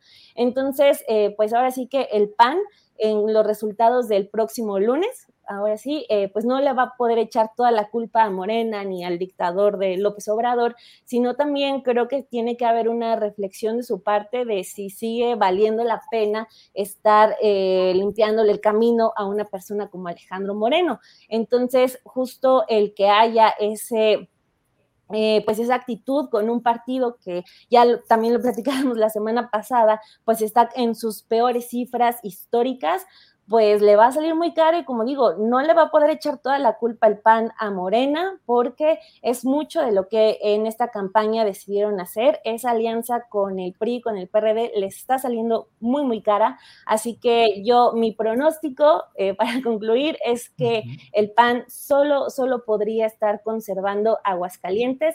Tamaulipas no, porque claro que va a haber un castigo de la gente eh, contra cabeza de vaca y todo el grupo de calderonistas que rodea a, cabeza de vaca como Javier Lozano y como Roberto Gil Suárez, por mencionar solo algunos. Entonces, eh, pues va a ser una gran, gran derrota para el PRIAN-RD, para Claudia X González, que ya con los resultados de este domingo se confirma su desesperación por jalarse a Movimiento Ciudadano, porque con los tres partidos de plano no se pudo y esta elección lo demuestra.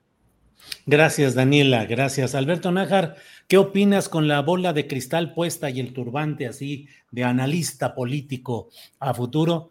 Eh, ¿Qué opinas de las elecciones del próximo domingo? ¿Cómo crees que queden? ¿Qué eh, aspectos eh, preocupantes o alentadores ves en cada uno de los casos o en lo general, Alberto? Mira, yo sí creo que las encuestas en este caso eh, tiene muchas posibilidades de que ahora sí que la tienen. Yo sí creo que va a ser el resultado, pero el resultado va a ser 4 de 6 para Morena. Em, Aguascalientes es muy difícil, la verdad, que, que, lo gane Morena, por más que hay algunos optimistas que creen que sí se va a poder, pues es una tierra bastante conservadora. Eh, hay una, tradición, pues, de, no buscar mucho algo diferente a lo que ya se conoce. Em, y en, el caso de, Durango, pues también está ahí un poco, poco complicado. Eh, por lo demás, en Tamaulipas pudiera haber algún ruido, creo que ahí va a, ser, va, a haber eh, algún problema. Yo esperaría que las bandas de delincuencia organizada, sobre todo el narco, que son las que mandan en esa entidad, pues sigan con esta idea de no hacer demasiado ruido y que no trataran de, de hacer em, que la gente no saliera a, a, votar, pero bueno, pues eso eso habrá que verlo en, adelante. A mí lo que, lo que me llama la atención es que, bueno, ok, sí, eh, Morena va a eh, muy probablemente alcanzar otros cuatro gobiernos y habría que empezar a preguntarse entonces qué tipo de país eh, es el que, el que se estaría, estaríamos teniendo bajo el control casi en su tota-, totalidad de un partido como, como Morena. Eh, hace mucho que no había en, México una preeminencia de un solo partido político con, tanta, con tanta presencia, pues, de tantos gobiernos locales ni tantos eh, congresos también locales.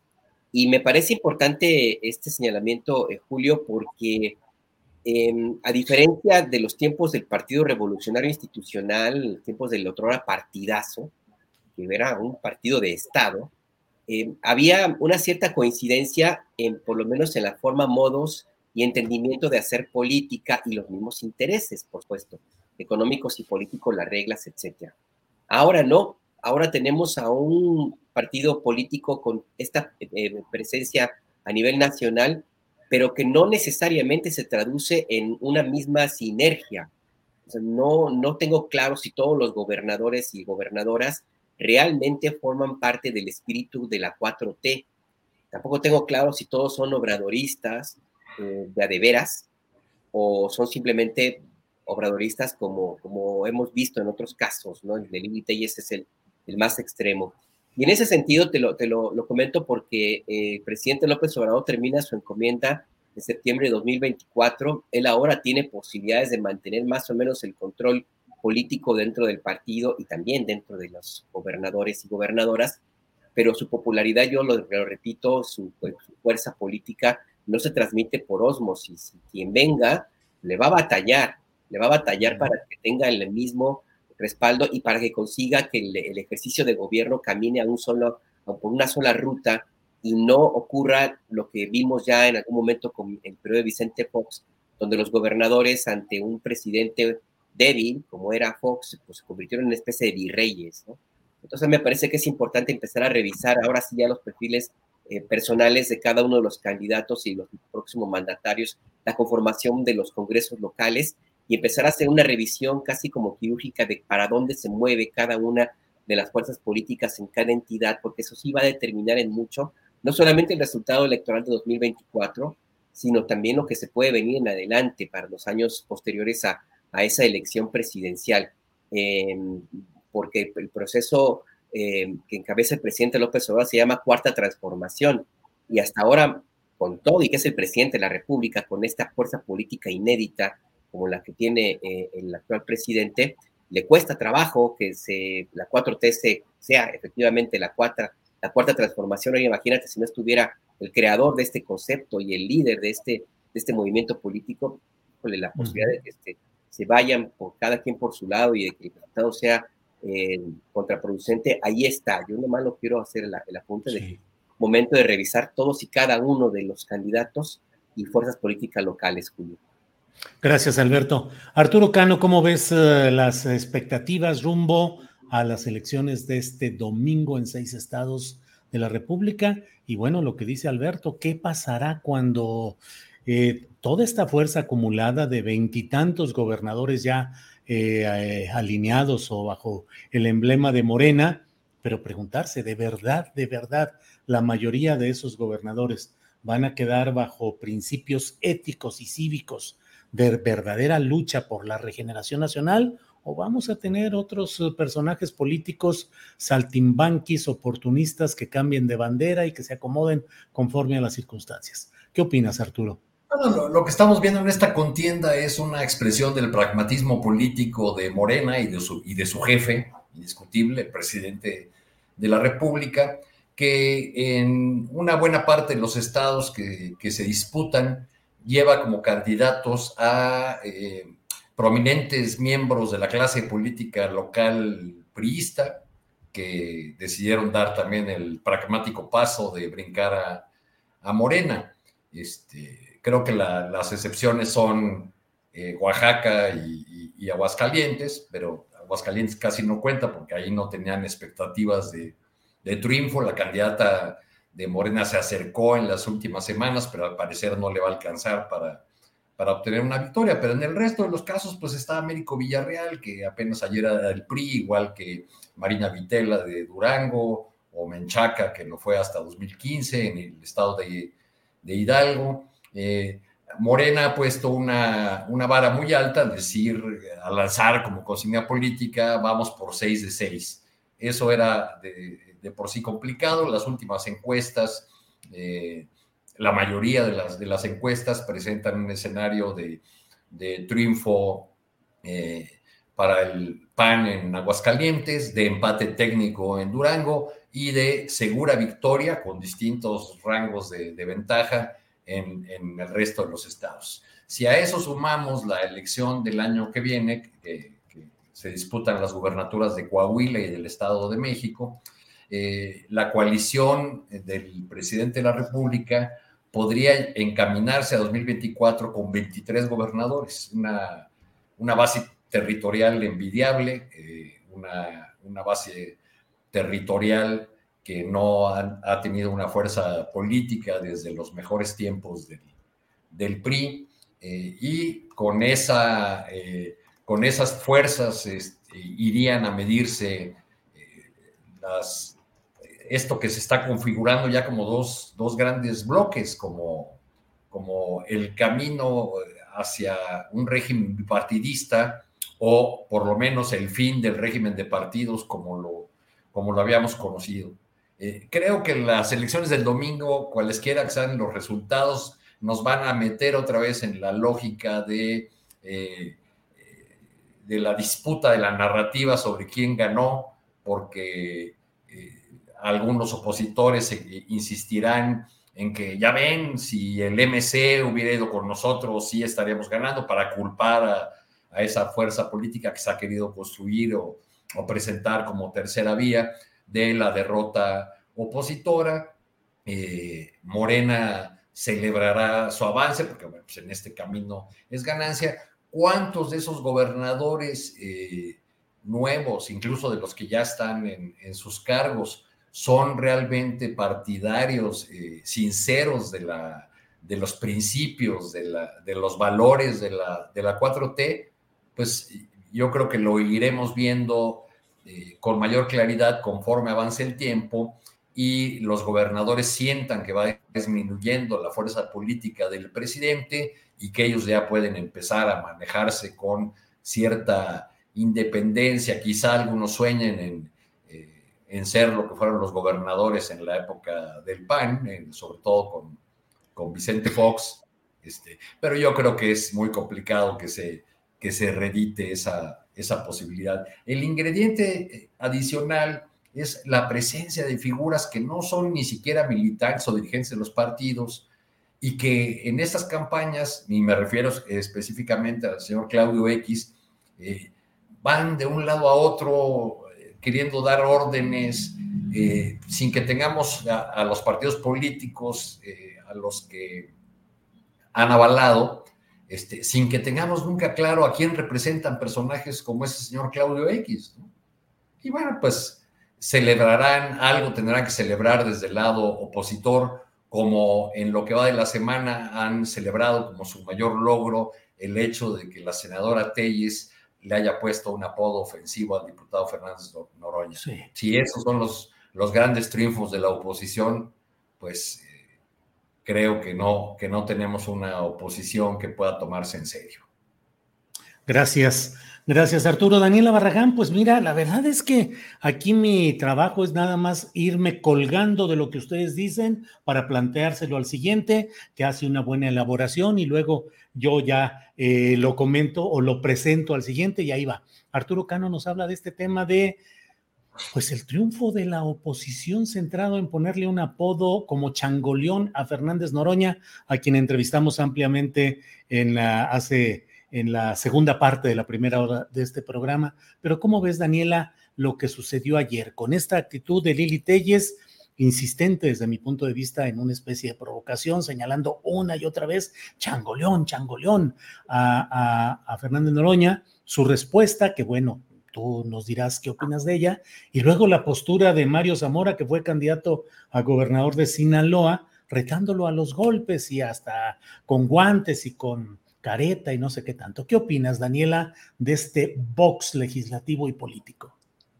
Pues bueno, el Congreso siempre ha tenido su parte muy teatral, ¿no? Sí, de, del performance y todo, eh, pero eh, sí creo que también es como ya un síntoma de la decadencia.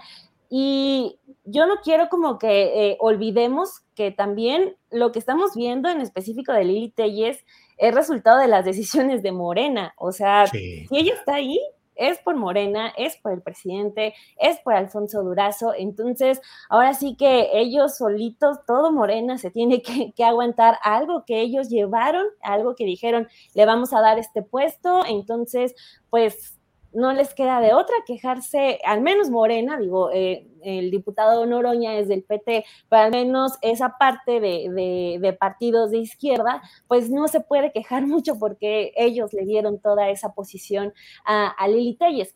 A mí lo que me llama mucho la atención es algo que se está generando alrededor, porque tanto la senadora Lili Telles como Kenia López y también Mariana Gómez del Campo, últimamente, eh, bueno, no últimamente, ya tienen bastante tiempo en el que publican videos ante cualquier crítica que ellas reciben y eh, mencionan que son víctimas de violencia política de género.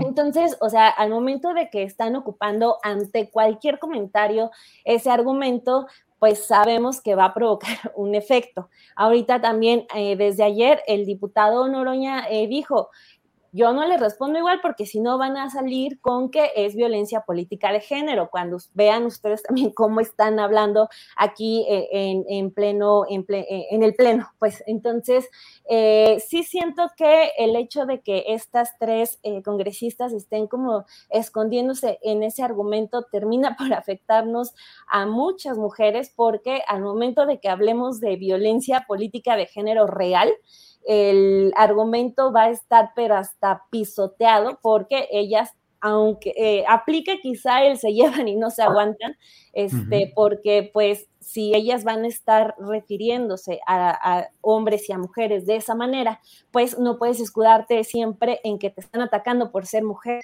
cuando si, si vivimos en un país en el que existe la política, la violencia política de género. Eso no podemos negarlo, pero sí se me hace un tanto abusivo eh, por parte de ellas el que permanentemente se estén escudando en ese argumento que digo, de verdad, hay muchas mujeres que lo padecen, hay muchas mujeres que por esa razón nunca llegan a tener un puesto en la política, solamente por el hecho de ser mujeres. Entonces, creo que eh, primero, en el caso concreto de Lili Telles, pues Morena se tiene que aguantar y punto, porque es algo que ellos pusieron ahí. Y, eh, pero lo otro sí, sí es preocupante eh, para las... Eh, las quejas que vengan en el futuro reales, porque siento yo eh, con esos argumentos no pueden, no, no puede jugarse porque incluso ellas lo saben. Hay cientos de mujeres que sí son víctimas, que lo padecen a diario. Entonces, eso es a mí lo que no me termina de caer bastante bien. Gracias, Daniela. Eh, Alberto Nájar, ¿qué opinas de ese espectáculo que, como bien dice Daniela, te digo que yo nada más traslado los comentarios de ustedes, pues sí, siempre ha habido ese espectáculo circense, el performance, el, el ruido y los pleitos y la escenificación en, las, en, las, dos cámaras del Congreso de la Unión. Pero, ¿qué opinas de este episodio reciente específico de Lili Telles, Changoleón acusando, eh, señalando, señalando como Changoleón a Fernández Noroña?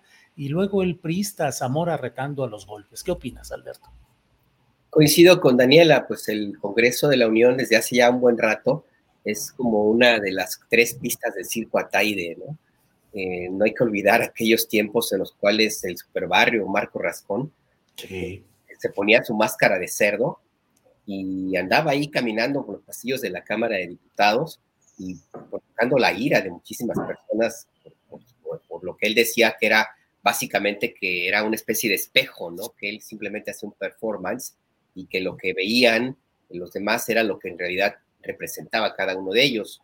O el espectáculo que se inauguró también en, el último informe de Miguel de la Madrid, eh, cuando eh, Porfirio Muñoz Ledo trató de eh, hacer una pregunta al presidente de la Madrid y se reaccionaron los diputados del PRI, pero como energúmenos, era algo increíble cómo alguien se atreviera a siquiera mirar a Tlatoani, que era en ese entonces el presidente de la República, y los golpes que, se dieron, el, que luego fue gobernador, Jicotenca Tleiva de California, le tiró un golpe a Porfirio y le pegó un reportero, y al reportero le fue bien porque luego lo invitaron a un viaje muy largo por allá, pero bueno, en fin, todo ese tipo de, el famoso Bronx, el, del, PRI durante mucho tiempo se dedicó nada más a gritar, en fin, que ese tipo de espectáculos ahí están. Me parece a mí muy lamentable lo que ahora vemos, por supuesto, eh, porque el nivel de discusión y de debate político está tan rebajado que llega a este tipo de adjetivos. O sea, ahí sí para que veas coincido en que la, en que la frase que, que suelta Lili Telly simple y sencillamente la define a ella, no al diputado Noroña. Eh, de ese nivel es el, debate, la, la, habilidad política de esta senadora que coincido también con Daniela, pues ahí se tiene que aguantar eh, Morena porque ellos fueron los que, los que lo llevaron. Y claro, pues el caso típico de Kenia, de, de Mariana Gómez del Campo, la parienta de, Margarita Zavala, de Margarita Zavala también y de otros, pues es un claro ejemplo de mujerismo, ¿no? Algo que, que en el movimiento feminista siempre ha causado muchísima controversia y que bueno, que ellas son un ejemplo clarísimo de esa, de esa parte del entender el actuar político de las mujeres y de pensar que es el que tienen todo el derecho simplemente por el hecho de ser mujeres, independientemente de capacidades o no. Pero más allá de eso, sí, me parece que a mí que es algo eh, muy lamentable, es eh, parte de lo que va a seguir allí. Yo no veo que haya posibilidades de reflexión, ni mucho menos, porque hay una buena parte también del modo de hacer política que se vincula con estos nuevos tiempos, ¿no? Yo veo más bien ahora mismo que el ejercicio de la política en México se parece más al TikTok que al debate parlamentario. Y tengo la impresión que justamente por la misma origen de Lili Telles, una locutora profesional, pues que por ahí camina más en ese sentido, anda buscando más los clics, el convencimiento legislativo que debería tener, tenerse en un debate de altura en, en el Congreso de la Unión. Gracias, Alberto. Arturo Cano, ¿qué opinas de este tema del espectáculo que se da en las cámaras y específicamente este relacionado con Lili Telles, con Fernández Noroña? Arturo, por favor. Me sorprendió lo de Zamora porque lo, había visto yo como un político mesurado, incluso hizo una campaña, este, eh, digamos que quiso ser como se decía en la antigüita, propositiva, este, sin, sin confrontar, salvo en, algunos momentos de denuncias al candidato Rocha Moya en, en Sinaloa. Creo que, que Lili Telles, pues, representa a un sector de la oposición, al sector quizá más estridente, eh, a, ese sector que está tan herido o, agraviado por... Eh, día a día simplemente por el hecho de mirar a López Obrador en las pantallas, en sus conferencias matutinas, eh, ese sector clase mediero que, eh, que no tiene más política que la estridencia, el odio, el, rencor, el raciclasismo, este, y, bueno, padece también, eh, estaba pensando yo si padece, no sé qué opinan ustedes, Lili Telles, el síndrome del converso, ¿no? Que tiene que, creo que lo dijiste tú por ahí, Julio, en, algún, alguna de tus columnas, el converso que tiene que demostrar a, su nuevo bando eh, que realmente pertenece a, su nueva opción y que ha dejado atrás aquel que fue un error en su vida, en el caso, en el caso de ella, la candidatura por, por Morena, ¿no? Si, si se tratara de una persona realmente congruente, pues hubiese renunciado a, la posición que obtuvo eh, por una fuerza política que ahora desprecia al grado de eh, pasar su tiempo eh, imaginando e inventando de qué manera insultar a, los dirigentes o a las figuras de la 4T, porque Ferraz Noroña no es la primera víctima de, de Telles y, su, y su lengua de congresista. ¿no? Bien, Arturo, gracias. Son las 2 de la tarde con 38 minutos y vamos avanzando en esta mesa de periodismo.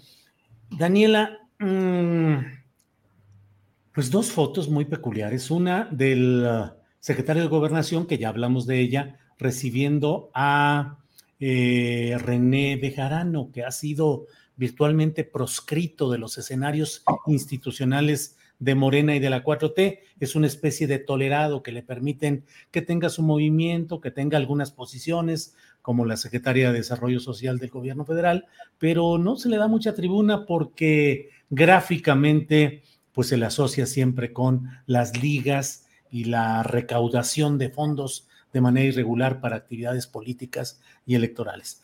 Em, pero por otro lado, vi una, hoy una foto de Claudia Sheinbaum donde está con los aspirantes a candidatos a, de Morena al gobierno del Estado de México, con la Secretaría de Educación Pública, Delfina Gómez, con el senador Higinio Martínez y el director de aduanas, Horacio Duarte. Me pareciera que Claudia Sheinbaum está recibiendo últimamente a mucha gente en sus oficinas como si ella fuera ya un factor político determinante más allá del gobierno de la Ciudad de México, como si le estuvieran encargando arreglos, alianzas, entendimientos, pues que van mucho más allá de lo que se refiere al gobierno de la Ciudad de México. ¿Qué opinas de estas fotografías y de este papel que pareciera estar tomando Claudia Sheinbaum, Daniela?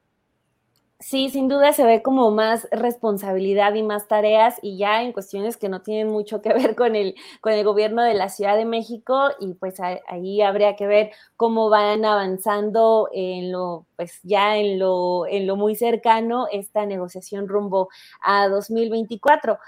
Lo que yo destaco de la foto, creo que más allá de Claudia, es lo que se puede venir para la elección en el Estado de México, porque eh, lo mencionabas también con lo de eh, Adán Augusto López y su foto con, con Bejarano. Creo que Morena se tiene que tomar muy en serio la responsabilidad que tiene. Hace un momento estábamos hablando de que el próximo lunes podría tratarse del partido que gobierne gran parte del territorio nacional. Es decir, la gente de verdad le está entregando toda su confianza a ese partido.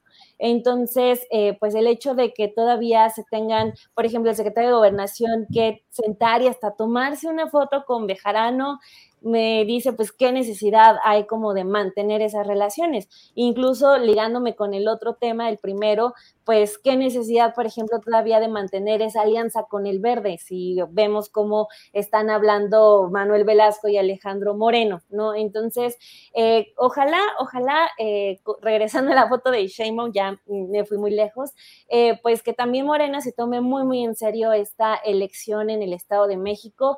No sé si haya un conflicto porque, pues, al parecer, la que va, pues, ya encaminada a ser de nuevo candidata es Delfina Gómez, en lo personal personal y como mexiquense no me eh, pone muy feliz la noticia, incluso el perfil de Horacio Duarte o Alejandro Encinas, aunque ahorita ya está muy alejado de, del Estado de México y está más en cosas de derechos humanos, me gustaría más para esta entidad que va a ser uno de los triunfos más importantes de Morena y no solo por eh, decir que se gana, sino porque es una entidad que necesita que ya cambie eh, el gobierno, que siempre ha gobernado el PRI, que está muy lastimada, que no solamente está mal en lo visual, sino que está, tiene los primeros índices en casi todo lo malo, delincuencia, feminicidios, en pésimo transporte público, el transporte público más caro. Entonces, ojalá eh, que se estén haciendo pues buenas alianzas ahí dentro de Morena para que todo salga bien,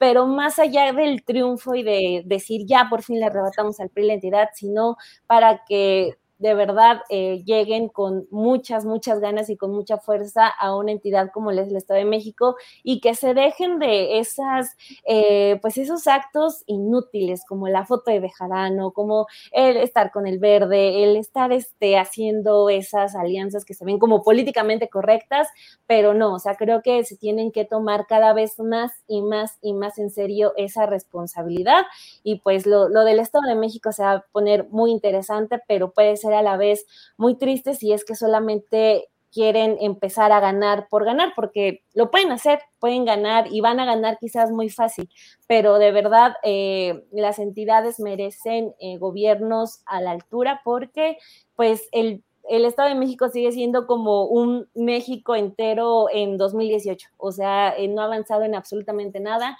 así que ojalá más allá de lo político estén pensando en verdad cómo cómo empezar a atenderle las zonas del país en las que de verdad hace mucha falta.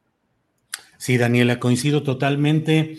En medio de toda, pues todo el, el fervor y el fulgor emanado de la elección de 2018, pues se ha pensado que pueden cambiar las cosas de una manera progresiva, pues no se pide que haya eh, cambios espectaculares de la noche a la mañana, pero creo que uno de los lugares donde simple y sencillamente sigue el mismo predominio de los grupos de interés, de los grupos caciquiles, del transporte urbano, de las industrias contaminantes y sobre todo de la creciente inseguridad contra todo mundo en el transporte público, en las calles y los grupos tradicionales del poder económico y político en el Estado de México, felices de la vida, hartándose de dinero con un gobernador holograma, que yo lo he dicho toda la vida, Alfredo del Mazo, que es un personaje que nada más actúa para lo protocolario, para lo ceremonial, sonríe y simplemente aparece como si estuviera gobernando, pero en realidad lo que hay ahí es un terrible desgobierno institucional y un predominio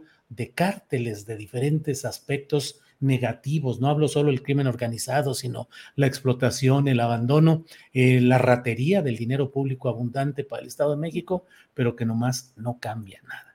Alberto, ¿Qué opinas de este tema? ¿Qué opinas de esta fotografía, del papel? Mira, por ahí debe estar la foto ya, mira. Ahí está en la cuenta de Claudia Sheinbaum. Me reuní con tres grandes compañeros, Delfina Gómez, Higinio Martínez, Horacio Duarte, que juntos seguirán haciendo historia. Creo, Andrés Ramírez, que también está eh, el que puso el propio Horacio Duarte, creo que también está por ahí.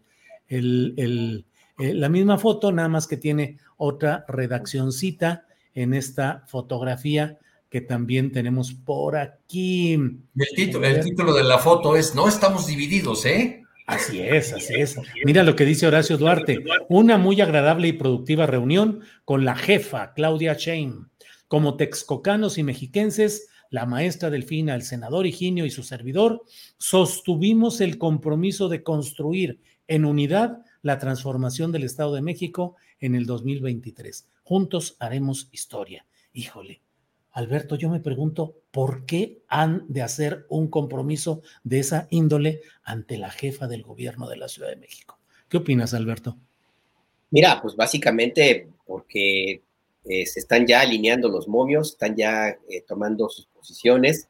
Eh, yo sí creo que en el caso de Delfina Gómez, por ejemplo, que, forma parte muy del equipo, de muy cercano el presidente López Obrador, pues Claudia Sheinbaum es una más de ese, de ese grupo del que le llaman los, los llamados puros, que son los que coinciden más con la parte más eh, em, radical del movimiento de la 4T del presidente López Obrador, que se parecen más en su forma de ver la política, de hacerla y sobre todo en la desconfianza hacia, hacia el resto de los personajes que se les, se les acercan. Yo veo a Claudia Sheinbaum en esta foto y en otras, porque se ha reunido con otros gobernadores, recuerdo a Cuitlagua, por ejemplo, que también se reunió, el de Veracruz, a ella misma el fin de semana, eh, cuando anuncia que se va a hacer campaña a algunos estados de la, de la República, pues ya la veo ella, francamente, en la construcción de su propia candidatura presidencial, está en campaña, ella también entiende que el Estado de México es, digamos, la madre de todas las batallas, como la aduana que tiene que por lo menos, si no ganarse, que debería ser así, pues por lo menos avanzar un buen trecho en términos del número de votos que pueda obtener la cuarta transformación. No hay que olvidar que el Estado de México es el granero de votos del país junto con Veracruz. Y ahí mismo también existe una cantidad impresionante de recursos públicos que se han manejado de toda la vida y existe también eh, lo que significa el emblema del famoso grupo Atlacomulco eh, y que significa pues básicamente el último, último, último resabio de ese viejo partido, eh, del partidazo pues del PRI y una victoria en el Estado de México sí ya pone por lo menos pie y medio de, de, el candidato de Morena o candidata ya como pie y medio de regreso en Palacio, en Palacio Nacional. Por eso me parece muy importante eh, eh, esta fotografía, porque más allá de, como coincido, como dice eh, Arturo, que es como un mensaje de decir estamos todos juntos, no estamos divididos, eso ya se va a ver más adelante. Me parece que es el mensaje, ¿no? De que Claudia Sheinbaum es como, como una de las candidatas de, esta, de este grupo político y la están posicionando, se posiciona más en ese terreno. Hay que reconocer que tanto a Marcelo Ebrard como a ella les falta pueblo. Eh, no tienen el recorrido que el presidente López Obrador ha hecho, ningún político lo tiene, por supuesto, pero por lo menos yo diría que ni la tercera parte del camino popular y del baño de pueblo lo han tenido ninguno de esos dos candidatos. Y por lo tanto, pues esta, esta, estas imágenes me parece que van más en ese sentido, la construcción de una em, candidata eh, que sonríe, que es capaz de sonreír, a la que eh, la quieren presentar como en su momento se hizo con la candidatura de Cuauhtémoc Cárdenas, recuerdan ustedes, que sorprendió en 97 con la imagen, la fotografía que se convirtió en, la, el ícono de su campaña, con un Cuauhtémoc Cárdenas sonriendo, algo que nunca habíamos visto. Bueno, pues yo creo que ahora mismo a Claudia Sheinbaum también la quieren presentar como una candidata popular, como un personaje que es capaz de caminar en las calles, que se sale de las aulas de la academia y que pues que empieza ya también a darse sus baños de pueblo. En ese sentido creo que le lleva un, un, un tramo avanzado a Marcelo Ebrard, que sigue todavía refugiado en los salones de los hoteles y de las comilonas y todo eso. Y ahí sí, como que al, compañero Ebrard le hace falta una, no una fotografía, yo creo que todo una, un álbum completo, un baño de pueblo para, para avanzar en este, en este tramo. Gracias, Alberto. Eh, Arturo Cano, pues ya lo decías, que la foto esa quiere decir sonríe, estamos unidos y no nos vamos a dividir.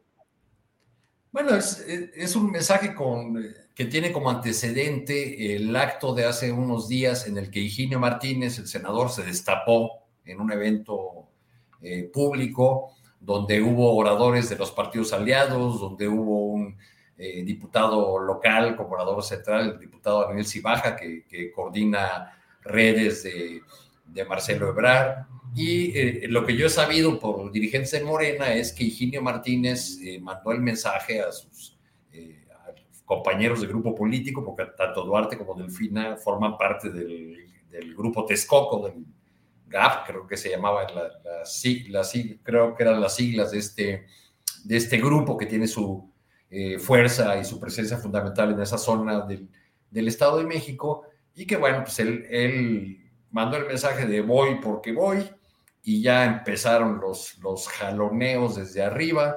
Esta reunión y esta fotografía tendría una doble lectura. Por un lado, el, el hecho de que eh, la jefa de gobierno empiece a jugar este papel eh, en la construcción y la definición de candidaturas hasta donde yo entiendo, ella no tuvo ningún papel, por ejemplo, en la definición de listas de candidatos a diputados en el 21. ¿no? Entonces esto ya está cambiando. Y por otro lado, podría leerse como una suerte de reconocimiento de una de las debilidades de Sheinbaum eh, en el camino a 2024. Eh, y, cuando digo que es una debilidad es por la propia historia de, de Claudia Sheinbaum ha hecho su carrera política en la Ciudad de México y le hace falta proyección, presencia, conocimiento en el, en el resto del país. Quizá es una política que es muy identificada como chilanga, como, como un eh, producto puro de la, de la Ciudad de México y necesita no solo empezar a ser más conocida, sino también mostrarse como alguien que entiende eh, eh, otras regiones del país, que las conoce, que, que, puede tener opiniones o soluciones para, para otros asuntos. En el caso de, del Estado de México, pues habrá que ver qué ocurre con las ambiciones eh, legítimas que tengan esos tres personajes que aparecen en la fotografía. En el, año que entra se, eh, se, disputan Coahuila y el Estado de México. En uno de, las entidades, el candidato será hombre y la otra será mujer. Hasta donde yo tengo entendido, para el Estado de Coahuila, Morena está preparando al subsecretario Ricardo Mejía lo cual daría por descontado la candidatura para Delfina Gómez. Pero bueno, pues parece que eso todavía está por verse. Bueno, pues muchas gracias, Arturo Cano. Daniela, entramos, ya estamos a los postres de este programa. Son las 2 de la tarde con 53 minutos. Extrañamente comenzamos puntualísimos hoy a las 2 de la tarde, así es que estamos ya en la parte final. Daniela, postrecito, lo que quieras agregar, lo que quieras invitar, reflexionar, invitar a ver algún trabajo de Sin embargo, de Café y Noticias, eh, recomendación filosófica, espiritual, lo que tú quieras, Daniela. Pues sí, es una nota que salió el fin de semana, no es tal cual, sin embargo, sino obvio voy a leer la que, la que está ahí, pero es para señalar a los ricos, a los patrones ricos abusones que son eh, los dueños de Sanborns y Palacio de Hierro, porque eh, este colectivo que es muy interesante, hay que seguir la pista, el de Acción Ciudadana frente a la pobreza, sacó un estudio de cómo pues estos señores parece que todavía no dejan de contratar al millón y medio de empleados que tienen por outsourcing, a pesar de que pues eh, según la ley ya está prohibido. Entonces, pues llama la atención de que los ricos más ricos de México pues tengan en la pobreza a sus trabajadores. Nosotros hablamos de esta nota en Café y Noticias y de verdad fue impresionante la cantidad de testimonios que nos llegaron de gente que ha trabajado, por ejemplo, en Sanborns, en los restaurantes, diciendo que hay amenazas, que hay explotación y pues cómo puede pasar eso en la empresa del hombre más rico de México y quien fue casi el hombre más rico del mundo por algún momento. Entonces es como esa otra parte de la, eh, pues la injusticia que hay en este país de que pues los más ricos en lugar de ser un poquito más buena onda, pues sean los más abusivos. Y bueno, les decía, este estudio es de acción ciudadana frente a la pobreza y pues eh, lo, yo cerraría diciendo que creo que en la mañanera ya hace falta que eh, den una actualización sobre eh, pues qué ha pasado con esa prohibición ya al outsourcing. Dijeron que iba a ser lento el proceso para ya eliminarlo, pero pues ya pasó un ratito ya para que nos digan en qué va esa regularización de trabajadores y que nos dejó Javier Lozano, por cierto.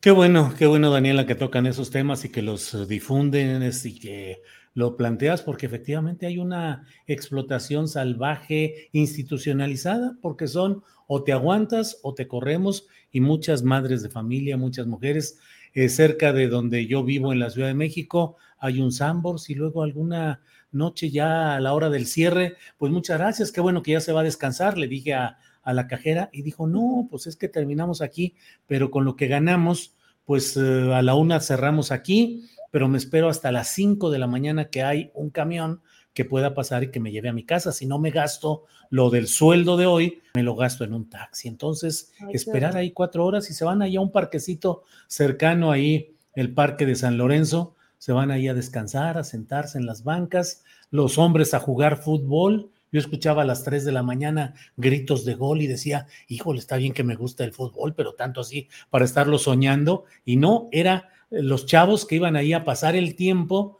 eh, hasta las 5 de la mañana que pasan los, los autobuses eh, de ruta pública y ya los pueden llevar por poco dinero a sus destinos. Gracias, Daniela. A, ti, Julio.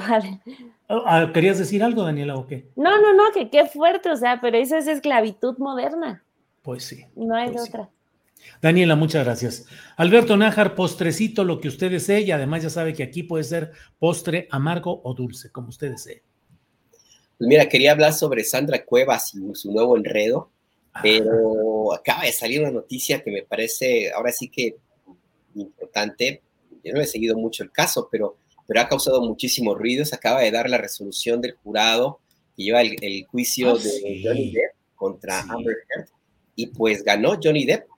Johnny Depp fue favorecido con el resultado del jurado, le ganó el, el- el proceso a su ex esposa y no tengo claro si eso significa que va a tener que recibir la indemnización que solicitó por los daños que le causó la publicación de una columna de ella en el Washington Post hace algunos años y que Johnny Depp argumentó que eso de destrozó por completo la vida y la carrera y la demandó por 50 millones de dólares. Amber Heard respondió que en todo caso ella era la víctima de violencia eh, en, en doméstica, pues que durante el tiempo que estuvieron juntos ella sufrió muchas agresiones de parte de Johnny Depp. El proceso llamó muchísimo la atención. Sí, sí, sí. Yo la verdad que no digo, entiendo que es un caso mediático por los personajes, pero también entiendo que pues, es algo que, que llevó, llegó inclusive a niveles que eran inesperados, se llegó a cuestionar inclusive la pertenencia del movimiento Me Too en algún momento, se llegó también a plantear esa idea de que, de que no necesariamente una acusación planteada solamente por, por una, persona que se dice víctima necesariamente tiene que ser real. Al final del día se causó una polémica enorme que parece que ahora no va a terminar con el resultado del juicio, porque ganó Johnny Depp, pero eso no significa que todo lo que se construyó alrededor pues vaya a quedarse quieto. Así que yo creo que por ahí va a haber todavía muchísima tela de dónde cortar y la polémica al contrario creo que va a empezar a, a- a- va a profundizarse todavía más. Así es que pues bueno, se acaba de dar a conocer hace un ratito esta noticia, Arturo Daniela. Y pues ahí- Así es. Así es, Alberto. Gracias, gracias por este tema que efectivamente cuánta difusión, cuánta polémica, cuánta presencia mediática y pues habrá que analizar. Incluso hay quienes dicen que esto va a afectar los procesos de denuncias de mujeres respecto a, a abusos y a este tipo de señalamientos porque pues ha sido aplastante. ¿Qué diré? Porque, bueno, es complicado, pero pues pareciera que tantas um, argucias o mentiras o distorsiones que dicen que hizo eh, la señora Amber y que finalmente le da el triunfo a, a Johnny Depp. Pero bueno, de eso ya iremos platicando más adelante. Gracias, Alberto, muy amable. Arturo Cano, postrecito, por favor, lo que usted desee. Un, un postrecito preocupado, Julio. Este, no sé qué estarán pensando en, en- en las filas de la oposición después de que un par de entes eh, probablemente ligados al Foro de Sao Paulo y con una clara tendencia populista, eh, creo que uno se llama Swiss Credit y otro se llama Finch. Eh, estas, eh, estos fondos de inversión y consultoras este, afirman eh, uno y otro que lo más probable es que en 2024 eh, gane el candidato o candidata que ponga el partido Morena. Este, es, es muy curioso cómo estos, eh, estos organismos, este, estas eh,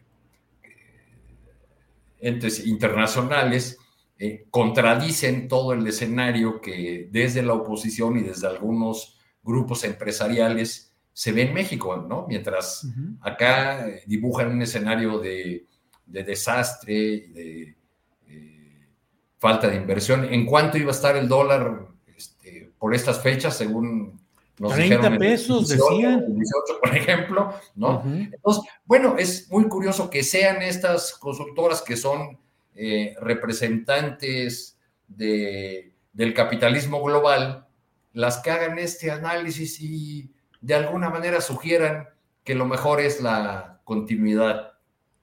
Eh, pero, pero pues contra ellas no se van durísimo, ¿no? Porque creo que no llevan la firma del Foro de Sao Paulo. Bueno, bueno, pues así estarán las cosas. Bien, pues Daniela Barragán, muchas gracias, buenas tardes, gracias por estar en esta ocasión con nosotros, Dani. No, gracias a ti, Julio y Adriana, por la invitación. Ya saben que yo siempre puesta y un saludo a los maestros Arturo Cano y Alberto Nájar. Un placer haber estado aquí. Gracias, Daniela. Alberto Nájar, gracias y buenas tardes. Gracias, Julio, Arturo, Daniela. El único maestro o el maestro de veras es el señor jefe, Arturo Cano. Él sí. Ese es el mero mero. Gracias, Alberto. Arturo Cano, gracias y buenas tardes. Muchas gracias, Julio, Daniela, mucho gusto, Alberto. Abrazo. Que estén todos bien. Hasta la próxima. Gracias. Bien, son las 3 de la tarde con dos minutos, no se vaya porque tenemos eh, algo todavía que platicar, aunque pues el tema es complicado, complejo, pero Adriana Buentello, ya estás por ahí, Adriana, de regreso. ¿Qué tenemos ya eh, en esta parte final? ¿O solo todo lo arrasa lo de Johnny Depp y Amber, Adriana? Bueno, vamos a seguir atorados en esta telenovela política mexicana pues no solamente hasta este fin de semana en las elecciones, sino hasta el 24, porque además lo que hemos estado viendo, eh, Julio, es que Claudio X González ha estado presionando a Movimiento Ciudadano para que se una a esta alianza por México, que ya está un poco desconchinflada, Julio ya está medio desvencijada, este, decía... Eh, Gerardo Fernández Noroña que él andaba en un bochito, pues imagínate en qué andan, que de plano no, pues no, no arrancan. Estaba leyendo una entrevista que le hicieron a Jesús Zambrano, eh, le hizo Carmen Aristegui, y apoyan, por supuesto, a, Alito Moreno y que no tiene calidad moral el origen, ¿no? De donde vienen estas, eh, estas grabaciones. Así que bueno, aquí lo interesante es ver cómo se está caminando hacia el 24. Yo lo que te quiero preguntar, Julio, es cómo ves a mí me parece interesante el papel que ha desempeñado el secretario de Gobernación, Adán Augusto eh, Hernández López, porque si bien tiene una o ha tenido una, una eh, preponderancia completamente distinta a la que tuvo Olga Sánchez Cordero, quizá hubo un momento, Julio, cuando fue a, ¿qué estado fue donde utilizó el avión de la Guardia Nacional y que fue es un evento en donde se le fue y se le lanzó contra el INE completamente y pues si te acuerdas que incluso los propios legisladores lo desconocieron como interlocutor, si esa parte tú la ves como un detonante de todo esto que está sucediendo, porque pues Manuel Velasco lo, vimos, Julio, en muchos momentos eh, en su cuenta de Twitter, reunirse por lo menos seis veces. Por aquí Andrés tiene el, el, video de esa, nos echamos un clavado a la cuenta de Manuel Velasco, donde se fue a reunir con el secretario de gobernación, así que era un interlocutor válido en el Congreso, pues para esta, eh, para estas causas o para estas, eh, o estos acuerdos que se querían llegar eh, a través del secretario de gobernación, lo cual pues llama mucho la atención el cómo están o el giro que están dando eh, las cosas. Julio, no sé tú cómo ves ese papel, si, si ese momento en el que utiliza esta eh, aeronave de la Guardia Nacional, que además se reservó su, pues, toda la documentación o la investigación referente a este uso, y pues en el momento en el que lo desconocen, Julio, como interlocutor, ¿tú cómo ves todo esto que está pasando? Fíjate que hoy ha publicado en su columna en el Lealdo de México Marta Naya, que es una periodista de muy largo tiempo, fuimos compañeros en Excelsior hace ya mucho tiempo, eh, siempre enfocada en asuntos políticos, y Marta Naya eh, escribe su columna Alajero y dice, Adán Augusto, el 2, entre comillas, chapoteando en el lodo. Dice, en apenas nueve meses, el tabasqueño pasó de ser considerado un espléndido interlocutor político a un mensajero de amenazas a un dirigente opositor.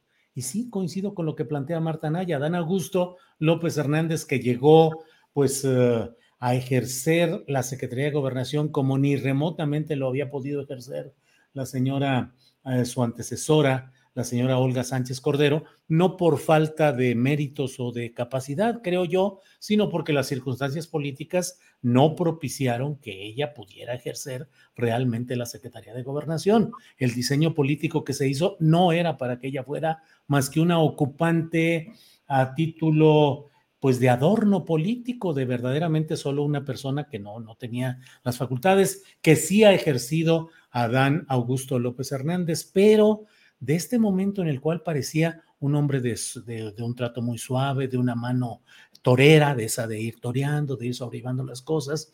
Recuerdo que lo comentamos aquí alguna vez, caray, pues uno de sus primeros gestos fue precisamente recibir en Bucareli al eh, gobernador de Tamaulipas, García Cabeza de Vaca, lo cual fue como establecer una tregua que se había dado. Y uno decía, vaya, pues llegó a gobernación alguien que va a empezar a apagar fuegos, que va a empezar a... ¿Y te acuerdas de la fotografía de con la reunión con los gobernadores, cómo se sacó con todos los gobernadores? Sí, Impresionaba que estaban todos juntos ahí con, con el secretario de gobernación.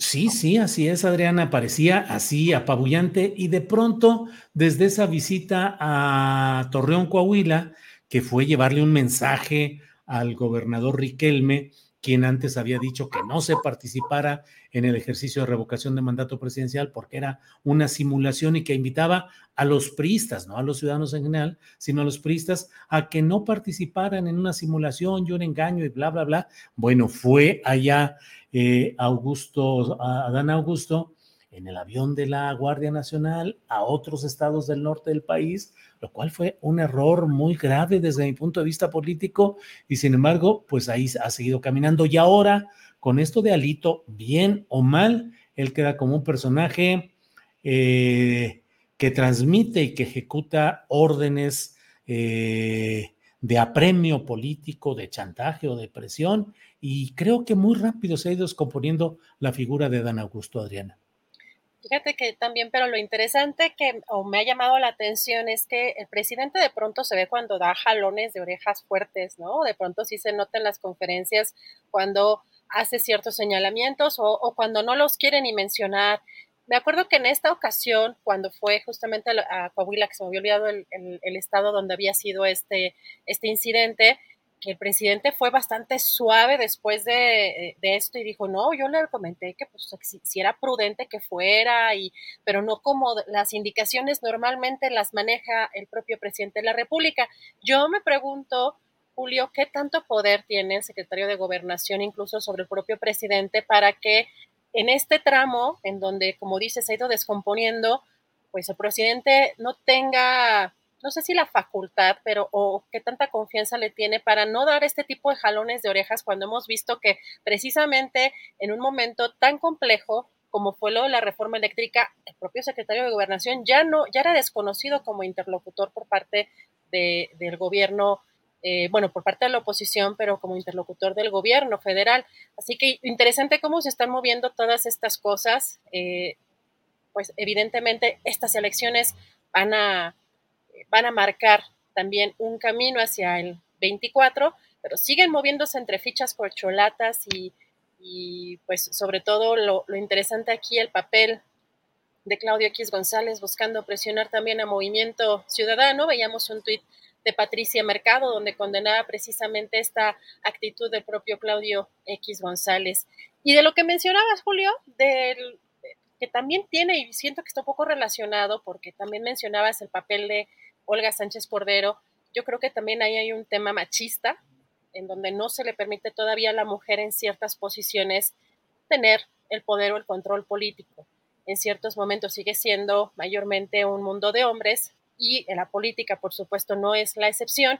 Y lo que estábamos viendo aquí, la parte interesante, eh, quienes quizá no tenemos los detalles de la parte judicial, que fue, que fue un, un juicio civil, pero estuvimos viendo en estos días que fueron varias semanas en este juicio de los actores Amber Heard y Johnny Depp, más un juicio pues en la sociedad, un show mediático y pues veíamos a tuiteros en las redes sociales, a todas las personas de todas partes del mundo tomar posturas, defender un lado, defender el otro y aquí creo que los que pierden pues por completo su carrera y su privacidad son ellos creo que en las pruebas o lo poco que escuchamos hay una clara violencia de ambas partes, pero muy triste que, estemos enfocados más en linchar eh, eh, en las redes sociales que en entender realmente la violencia como se está viviendo, en, en este caso en, un, en una casa, ¿no? A nivel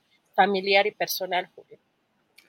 Pues eh, temas muy interesantes y aun cuando ha terminado pues ya con el veredicto este tema de este juicio con los dos actores famosos, eh, pues creo que va a seguir mucho la discusión y el análisis acerca no solo de lo jurídico, sino del impacto del manejo mediático y del impacto que esto pueda tener negativo o restrictivo hacia posteriores denuncias de mujeres en casos de acosos, de abusos, de mil cosas, que pueda ser, digo, lo he leído en cuentas y solo lo reproduzco, realmente no tengo una opinión eh, valiosa sobre este asunto, eh, pero pues qué tanto puede impactar también el hecho de este triunfo de Johnny Depp, triunfo judicial, mediático, en ah, darle un carácter más restrictivo o que haya mujeres que digan, no vaya yo a meterme en una bronca de este tipo, bla, bla, bla. Pero de eso, pues habrá tiempo para seguirlo analizando y platicando más adelante, Adriana. Por lo pronto, lo que sí, Amber Heard ya había dicho que iba a irse pues, lejos de los reflectores, que iba a irse a vivir a una zona en el desierto eh, que tiene o, adquirió una casa eh, relativamente pequeña para lo que están acostumbradas esas estrellas eh, de Hollywood.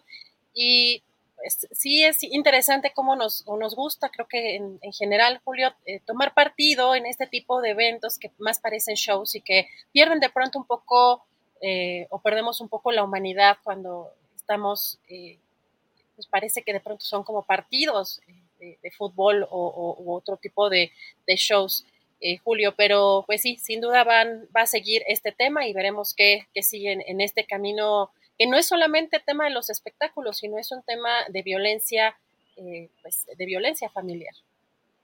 Bien, pues Adriana, muchas gracias. Gracias a la audiencia, gracias a quienes nos han acompañado en este programa y gracias a la tripulación astillero, gracias Adriana, gracias Andrés y seguimos eh, listos para preparar nuestro programa de mañana. Gracias, Adriana. Gracias, Julio. Gracias a todos. Buen provecho. Recuerden dejar su like esta mañana.